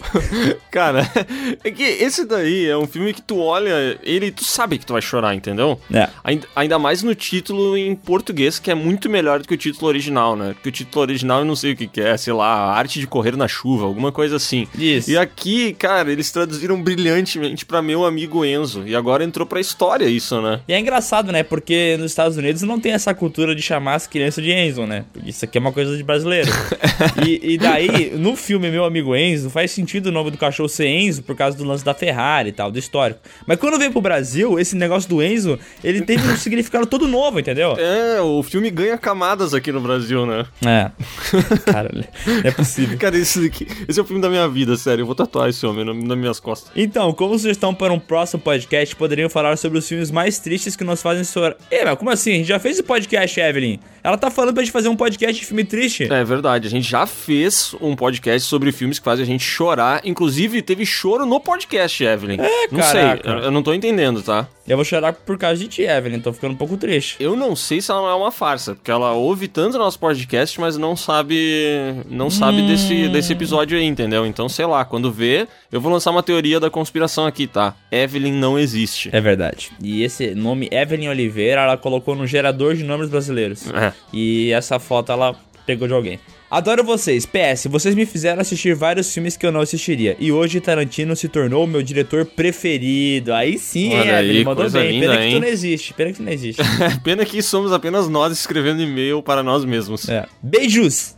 E agora vamos aqui pro e-mail Lavo Louça ouvindo vocês. É uma terapia. Olá, pessoas. Meu nome é Beto Figueiras, tenho 33 anos e moro em Porecatu, norte do Paraná. Parece um nome de aldeia indígena, né? Porecatu, pois é, né, cara? Eu sei que São Paulo tem esse lance de todos os lugares ter nomes indígenas, né? Mas eu não sabia que isso estendia para outros estados. a famosa Botucatu, né? É. Botou em tudo? Deus me mata. Acompanho o canal Piuí há um tempo já. O podcast nem tanto, mas já ouvi muitos episódios. E agora sempre lavo a louça enquanto ouço vocês. É uma terapia. Porque lavar louça é uma das piores coisas que existe. E o podcast de vocês deixa essa tarefa bem menos desagradável. Eu prefiro lavar banheiro, lavar privada, do que louça. Acredito que muita gente, assim como eu, deve lavar a louça escutando vocês para tornar a tarefa menos ruim. Cara, eu concordo plenamente com ele, porque eu realmente prefiro lavar o banheiro do que lavar a louça. Não. Porque louça é muito chato, cara. A louça é insuportável de chato. E eu conheço gente que fala assim: não, eu prefiro lavar a louça do que secar. E eu simplesmente não entendo isso. Como é que você pode preferir um bagulho desse? Eu não seco louça por nada na vida, cara. Isso daí é um pacto que eu fiz com uma criatura aí de baixo. Eu não seco louça. E eu prefiro lavar a louça do que secar ela, cara. Bom, mas é que tu é o cara que prefere chocolate sensação, né, Léo? Que é uma delícia de bombom, Uma né? Por bosta. favor, quem, quem Um estiver lixo. ouvindo aí, Um lixo. vem um só na caixa de bombom e rola briga pra ver quem fica com sensação. Um sensação em alpino, vem um só. Agora, loló, vem três. Sim, porque Quatro, todo, mundo- seis. todo mundo prefere loló do que comer um sensação. É, não é porque é mais barato misturar açúcar com glicose com açúcar com adoçante. Ah, tá, Léo. O que, que tu acha que vai nessa merda de sensação aí? Tu acha que vai. Morango, velho! Meu... é puro morango, Ah, deve cara. ser, deve ser mesmo. Isso é muito mais caro. ai, ai. Falando em podcasts, o. Falando em podcast, o episódio sobre Sessão da Tarde acabou deixando um clássico absoluto de fora, que é Te Pego Lá Fora. Aquele filme molda a personalidade e ajuda a enfrentar os valentões na escola, porque todo colégio tem algum, né? É, tem. E é uma raça filha da puta, né, cara? Valentão é muito chato. É, tem que acabar o valentão. Sescom, isso é pra ti, hein? Que- Já sobre o podcast de comida, ri muito com a história do rato correndo em cima da chapa. Mas lanche bom é assim, podrão. Na minha cidade, Porecatu, chamam lanches assim de X barata e X bactéria. Que saudável. Que bonito. Que, que, que, que da hora. Que, como o Brasil é bom, né? Que bom que a gente deixou essa imagem aí, né? Aham. Bom, então é isso. Muito sucesso a vocês e continuem com esse trabalho bacana. PS1, falta um vídeo do Piuí sobre filmes de lobisomem. PS2, copiei e colei esse e-mail na esperança que leiam. PS3, dizem que não valeu por nada, já o PS4 é bom mesmo. Ele fez toda uma piadinha aí no final do e-mail, né? Um comediante. Ah, mas eu ignorei porque o e-mail dele tá grande, então vamos pro próximo. E agora temos o e-mail Carteirinha dos Patrões? Sim, ou com certeza. Oi, Trem Léo e Trem Miguel. e galerinha do Trem Piuí. Me chamo Pedro Augusto Braz Miranda, tenho 16 anos, sou de Pirapora, Minas Gerais. Olha só os nomes de cidade da hora, hein? Falo trem toda hora e sou...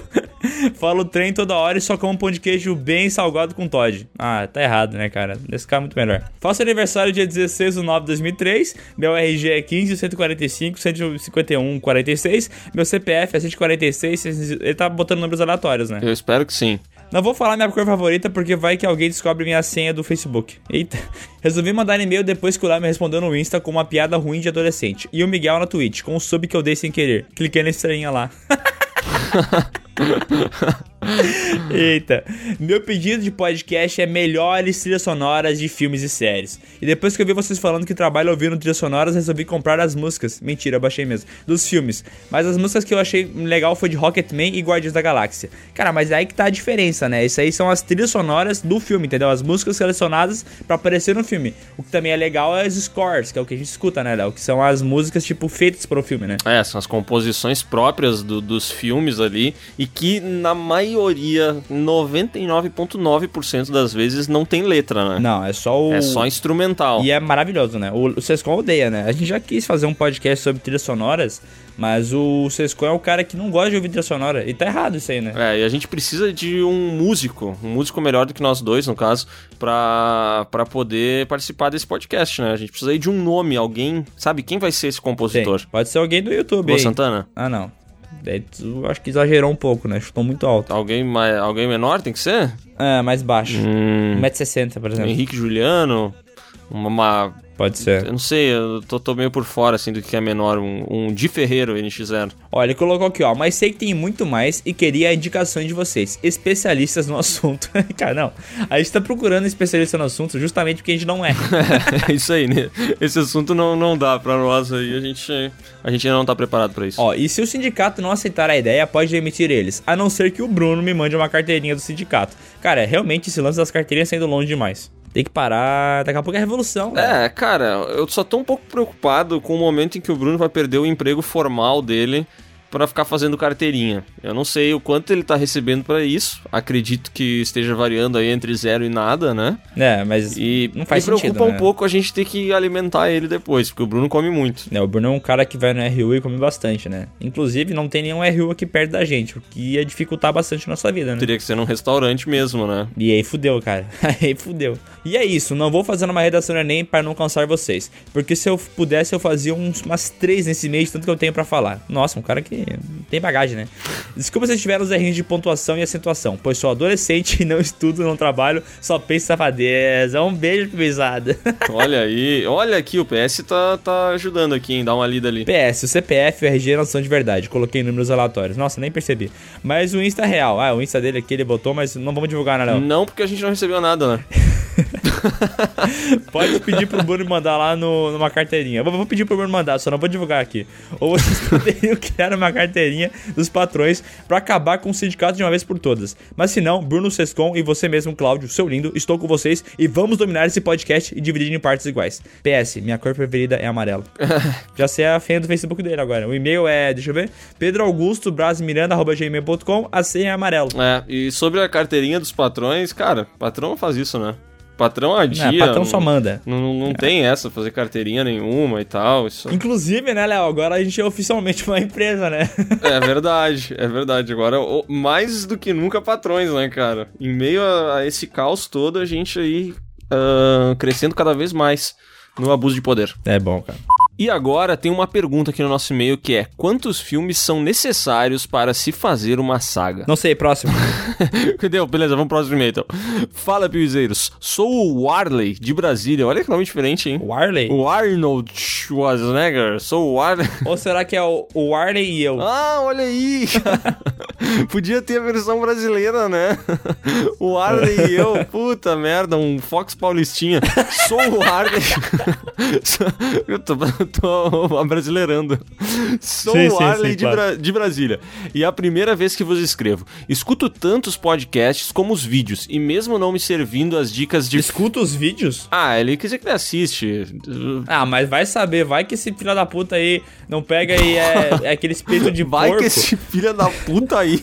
É, porque tem espírito de porco que só escuta o vídeo, velho. Eu fico puto com Eu isso aí. percebi, percebi. Não, mas eu tenho certeza que o Warley assiste também. E ó, ele diz aqui. O Warley e eu, né? ele diz aqui: mesmo não me servindo as dicas de filmes dadas, pois já assisti mais ou menos 95% do que vocês falam, me divirto do mesmo jeito. Sendo assim, deixo aqui três dicas de saga. Porra, o cara já assistiu tudo, hein? É, car carteiraço. Esse é o Sescom que tá mandando e-mail. Ó, as sugestões deles são a quadrilogia O Mestre dos Desejos, produzida pelo Wes Craven, que a gente já comentou em algum lugar da vida, mas acho que ela tá atrás do outro mestre, que é o dos brinquedos, que é mais tosco, né? É, a, a gente tá. O Piuí mudou, né? Agora a gente busca o que é tosco. É, mas a gente vai fazer Velozes e Furiosos, que não é tosco. Hum, cara, é tosco, mas é bom, né? Mas é tosco, Léo, pelo amor de Ó, Deus. ele também menciona que o Abismo do Medo 1 e 2, sendo o primeiro dirigido pelo Neil Marshall, é bem bom esse primeiro filme. É. Neil Marshall que foi fazer depois Hellboy também, né? É, isso aí, o grande, outro filmaço, né? E Viagem Mar... Mar, mar... Viagem Mardita. e por fim, Viagem Mardita e o Retorno dos Marditos. O primeiro remake do Wes Craven e dirigido pelo Alexandre Aja. Aja. Take Ahá, take on on me. me. Take on me. Take Tá. Be... PS, o título do e-mail é em relação à segunda e terceira indicação. Ah, sim, porque ele mandou aqui sagas que não tem mais do que dois filmes, né? Ele quer saber se isso vale uma saga ou não vale. Cara, depende, né? O Piuí já teve essa ideia faz tempo, a gente sempre tenta fazer isso, às vezes desiste, que é aquele lance de fazer uma saga que é tipo de um ou dois filmes, tá ligado? Por exemplo, Enigma de Outro Mundo. Tem o primeiro filme lá, daí depois tem aquele aquele prequel, tem também aquela versão original de 50. Quando vê, daria pra fazer um bem bolado essas coisas aí. Que não é necessariamente uma saga, entendeu? Mas é um filme interessante É, pra a gente falar. já fez um vídeo extra mais ou menos assim, que era de O Iluminado, lembra? Aham. Antes E- da estreia de Doutor Sono, a gente fez um vídeo estilo de saga, mas que era um filme só. Então, pode ser aí que no futuro É, mas aconteça. é que, é que, tipo, a gente geralmente quando acontece essas coisas aproveita o hype de alguma coisa que tá lançando, né? E daí a gente vai pelo hype, vai lançar, por exemplo, a continuação de Iluminado. Aí faz sentido falar sobre o primeiro Iluminado, entendeu? Mas quando vê se sobrar um tempo, a gente pode fazer dessas paradas É, aí. ali por 2022, quando voltar, né, com tudo aí o cinema, aí sim, né? 2030. 2030? Ai, droga, de hoje de novo. É, e agora vamos para o e-mail do Gabriel Rodrigues com o título Cinema em Casa e Sessão da Tarde. Bom dia, boa noite, boa tarde, boa madrugada, boa tudo. episode. Tudo bem com vocês, trazendo a diferenciação da alegria? Aqui o Gabriel Neves de Sampa, tenho 25 anos. Sou inscrito no canal desde 2016? Ah, não, não, não, não, não, cara, sério, não façam isso, gente. Não, não tentem passar esses migué na gente. Cara, tá o- tudo bem, entendeu? Ser, ser inscrito há mais tempo não faz você ser melhor. É, porque assim, cara, o canal Piuí surgiu em 2016 e ficou por dois anos no ostracismo. Tinha 1.500 inscritos. Então a probabilidade de você ser um desses 1.500 é muito Olha baixa. só, o canal Piuí começou no dia 29 de janeiro de 2016. E no primeiro ano, eu não quero dizer nada, tá? Mas a gente não deve ter passado de 100 inscritos. Ah, não. Chegou, chegou a 300, eu acho, Léo. Dá pra ser também justo, quer ver? Ó, vamos, peraí, só um pouquinho. Vamos- Eu, eu vou, vou buscar dados aqui, peraí. Só um pouquinho, tá? Me, me- espera um Então, pouquinho, cara, Léo. com todo prazer. Com todo prazer. Tu, tu me dá um Te tempinho? dou todo o tempo que tu precisar, porque o Piuí é informação, é jornalismo. Se a gente vai falar de dados, vamos buscar os dados. Ó, no dia 6 de junho de 2017, o canal Piuí bateu 600 inscritos. Tu ouviu bem? Sim. 6 de junho de 2017. Ah, que é o, a data. a- O nosso estúdio do YouTube não tem antes disso, né? Não, não, é que esse videozinho que eu tô vendo aqui, cara, é um vídeo que eu postei no meu Instagram dia 6 de junho de 2017 e eu comemorando 600 inscritos. Entendi. Puta, fiquei pensando agora. Pera aí que eu vou, eu vou entrar no Analytics. Só um segundo. Oh, meu Deus, que beleza. Tem coisa que a gente precisa levar a sério, sabe? Ah, tu vê como o Piuí é um canal investigativo, né? Ah, cara, eu me chamo de... De... Cara, eu sou o Deckard, sou um policial do futuro. Ih, rapaz, eu vou achar. Olha só, tá? Em dezembro de 2016, o canal Piuí tinha 454 inscritos. É. Sabe quantas visualizações ele já tinha? Hum. 14 mil. Aí eu vou dizer uma coisa, Gabriel. A probabilidade de tu ser um desses 400 e... 454. É muito baixa, Gabriel Rodrigues. E, cara, eu, eu quero continuar lendo teu e-mail, mas por ter mentindo pra mim, eu fico pensando, será que eu devo, Léo? Eu devo? Cara, a gente perdoa, tá? A gente perdoa. Inclusive, a gente aprendeu lá no início do canal Piuí com o nosso amigo Victor que a gente deve perdoar os outros. Então, pode continuar. Cara, inclusive, um dia a gente tem que chamar ele podcast, né, Temos que chamar ele, cara. Puta, o, o cara mais famoso de Capão da Canoa, né? Amo ele, amo ele. E cansei de quantas vezes já maratonei as sagas. Trouxe minha esposa nesse trem chamado Piuí. Cara, ele incluiu a mulher dele, pelo menos isso, né? É. Nunca ouvi falar de podcast, mas vocês falaram tanto que comecei e não parei mais. Trabalho de madrugada e o único horário que posso ouvi-los é nele, é nesse mesmo. Então ele aproveita, cara. Eu tô muito feliz. Ele falou que maratona o podcast aqui, cara, e ele disse que consegue escutar até quatro podcasts quando ele tá no trabalhando ali, tá ligado? O cara que, meu Deus do céu, não para de ouvir podcast. Tá dando merda ali, porque ele deve ser segurança de madrugada, né? Então ele vê dando merda, ele fala só um pouquinho que eles vão falar uma piada engraçada agora. Bom, mas ele fala que ele ouve quando ele tá com o celular, né? E ali a gente tem uma revelação. Porque o meu é compartilhado com a minha esposa. Olha isso, rapaz. Ih, ele compartilha o celular. Olha, cara, eu já vi gente compartilhando no Facebook, já vi gente compartilhando no Instagram, mas compartilhar celular tá errado, né? Porra, compartilhar celular é perigoso isso aí, hein? É. Até porque, assim, a verdade sobre o homem e a mulher é o seguinte: o homem sempre vai falar uma coisa que a mulher não gostaria que ele falasse, entendeu? Pode ser uma piada, pode ser um comentário, pode ser uma curtida numa foto indevida. Sempre vai ter alguma coisa que seria melhor ela não ver, entendeu? É, é que, é que o homem, mesmo quando ele tá certo, ele não fez nada de errado, ele tá errado. É. Entendeu? Essa é uma coisa que a gente aprende sendo homem. A gente tá sempre errado. Mas é por isso que é tão importante preservar a individualidade de cada um, né? Mas se eles não têm dois celulares por problemas monetários, eu vou entender, sabe? Já são outros 500 daí, né? É. Sugestão de podcast: melhores filmes de comédia, melhores e piores prêmios do Framboesa de Ouro e especial Stephen King. Cara, a gente do Stephen King promete há anos, mas esse lance do, do melhores e piores do Framboesa de Ouro a gente deixou passar batido, né, velho? É, esse a gente prometeu e vamos dar e vamos dar e vamos marcar e quando vê passou o prêmio a gente não fez, né? É. Mas também esse prêmio não tem hype nenhum, né? Então, sei lá. Não sei se precisa esperar o prêmio. É, e ele ainda faz uma piadinha com o nome dos Playstations. Play, é PS2. Need for Speed Underground é o melhor jogo. PS3 God of War. PS4 nunca tive. PS5 vai ser o preço do meu rim. É, tá certo, né? Realmente vai ser. Vai ser. Tudo de bom pra vocês, aquela costela bem sargada. E o Léo para de comer carne de manhã. Valeu, falou. Valeu, falou, beijo, vou continuar comendo carne. Então é isso, pessoal. Se você quer ter seu e-mail lido aqui no canal Piuí, é só mandar um e-mail de preferência, um e-mail bom, que é algo que não aconteceu essa semana, Léo. Cara, olha, o Piuí geralmente recebe um zilhão de e-mails, mas essa semana a gente se viu em apuros aqui, tá? Talvez seja culpa do inventado Cláudio, né? Ele não foi inventado, para. Não, mas é que eu vou falar, vou tratar assim agora com Ah, desdém, tu falou entendeu? ironicamente. Sim, entendi. Ironicamente, vou tratar com desdém, porque o cara vir aqui no nosso podcast falar isso e a gente ainda lê o e-mail dele, é um absurdo. É porque realmente não tinha mais nada pra ler, né? Mas então, velho, manda um e-mail, é bem facinho, é só você colocar um e-mail para podcast.canalpiuí.com.br, coloca seu nome, sua idade, sua cidade, faça um e-mail bacana que não passe de uma lauda e tá bom. Isso aí. E não se esquece, tá? Compartilha o PewCast com quem ainda não conhece. A gente quer fazer o PewCast crescer. Quando a gente chegar em um milhão lá no canal Piuí, vai ter podcast especial. Vai... Cara, vai ter muita loucuragem. Você precisa ajudar a gente. Então, A live do compartilha. milhão. A live do milhão. milhão. Caraca. Compartilha o PewCast com seus amigos, tá? Que o PewCast a gente faz com muito amor, muito carinho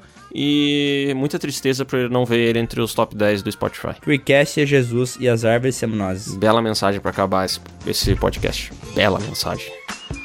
Only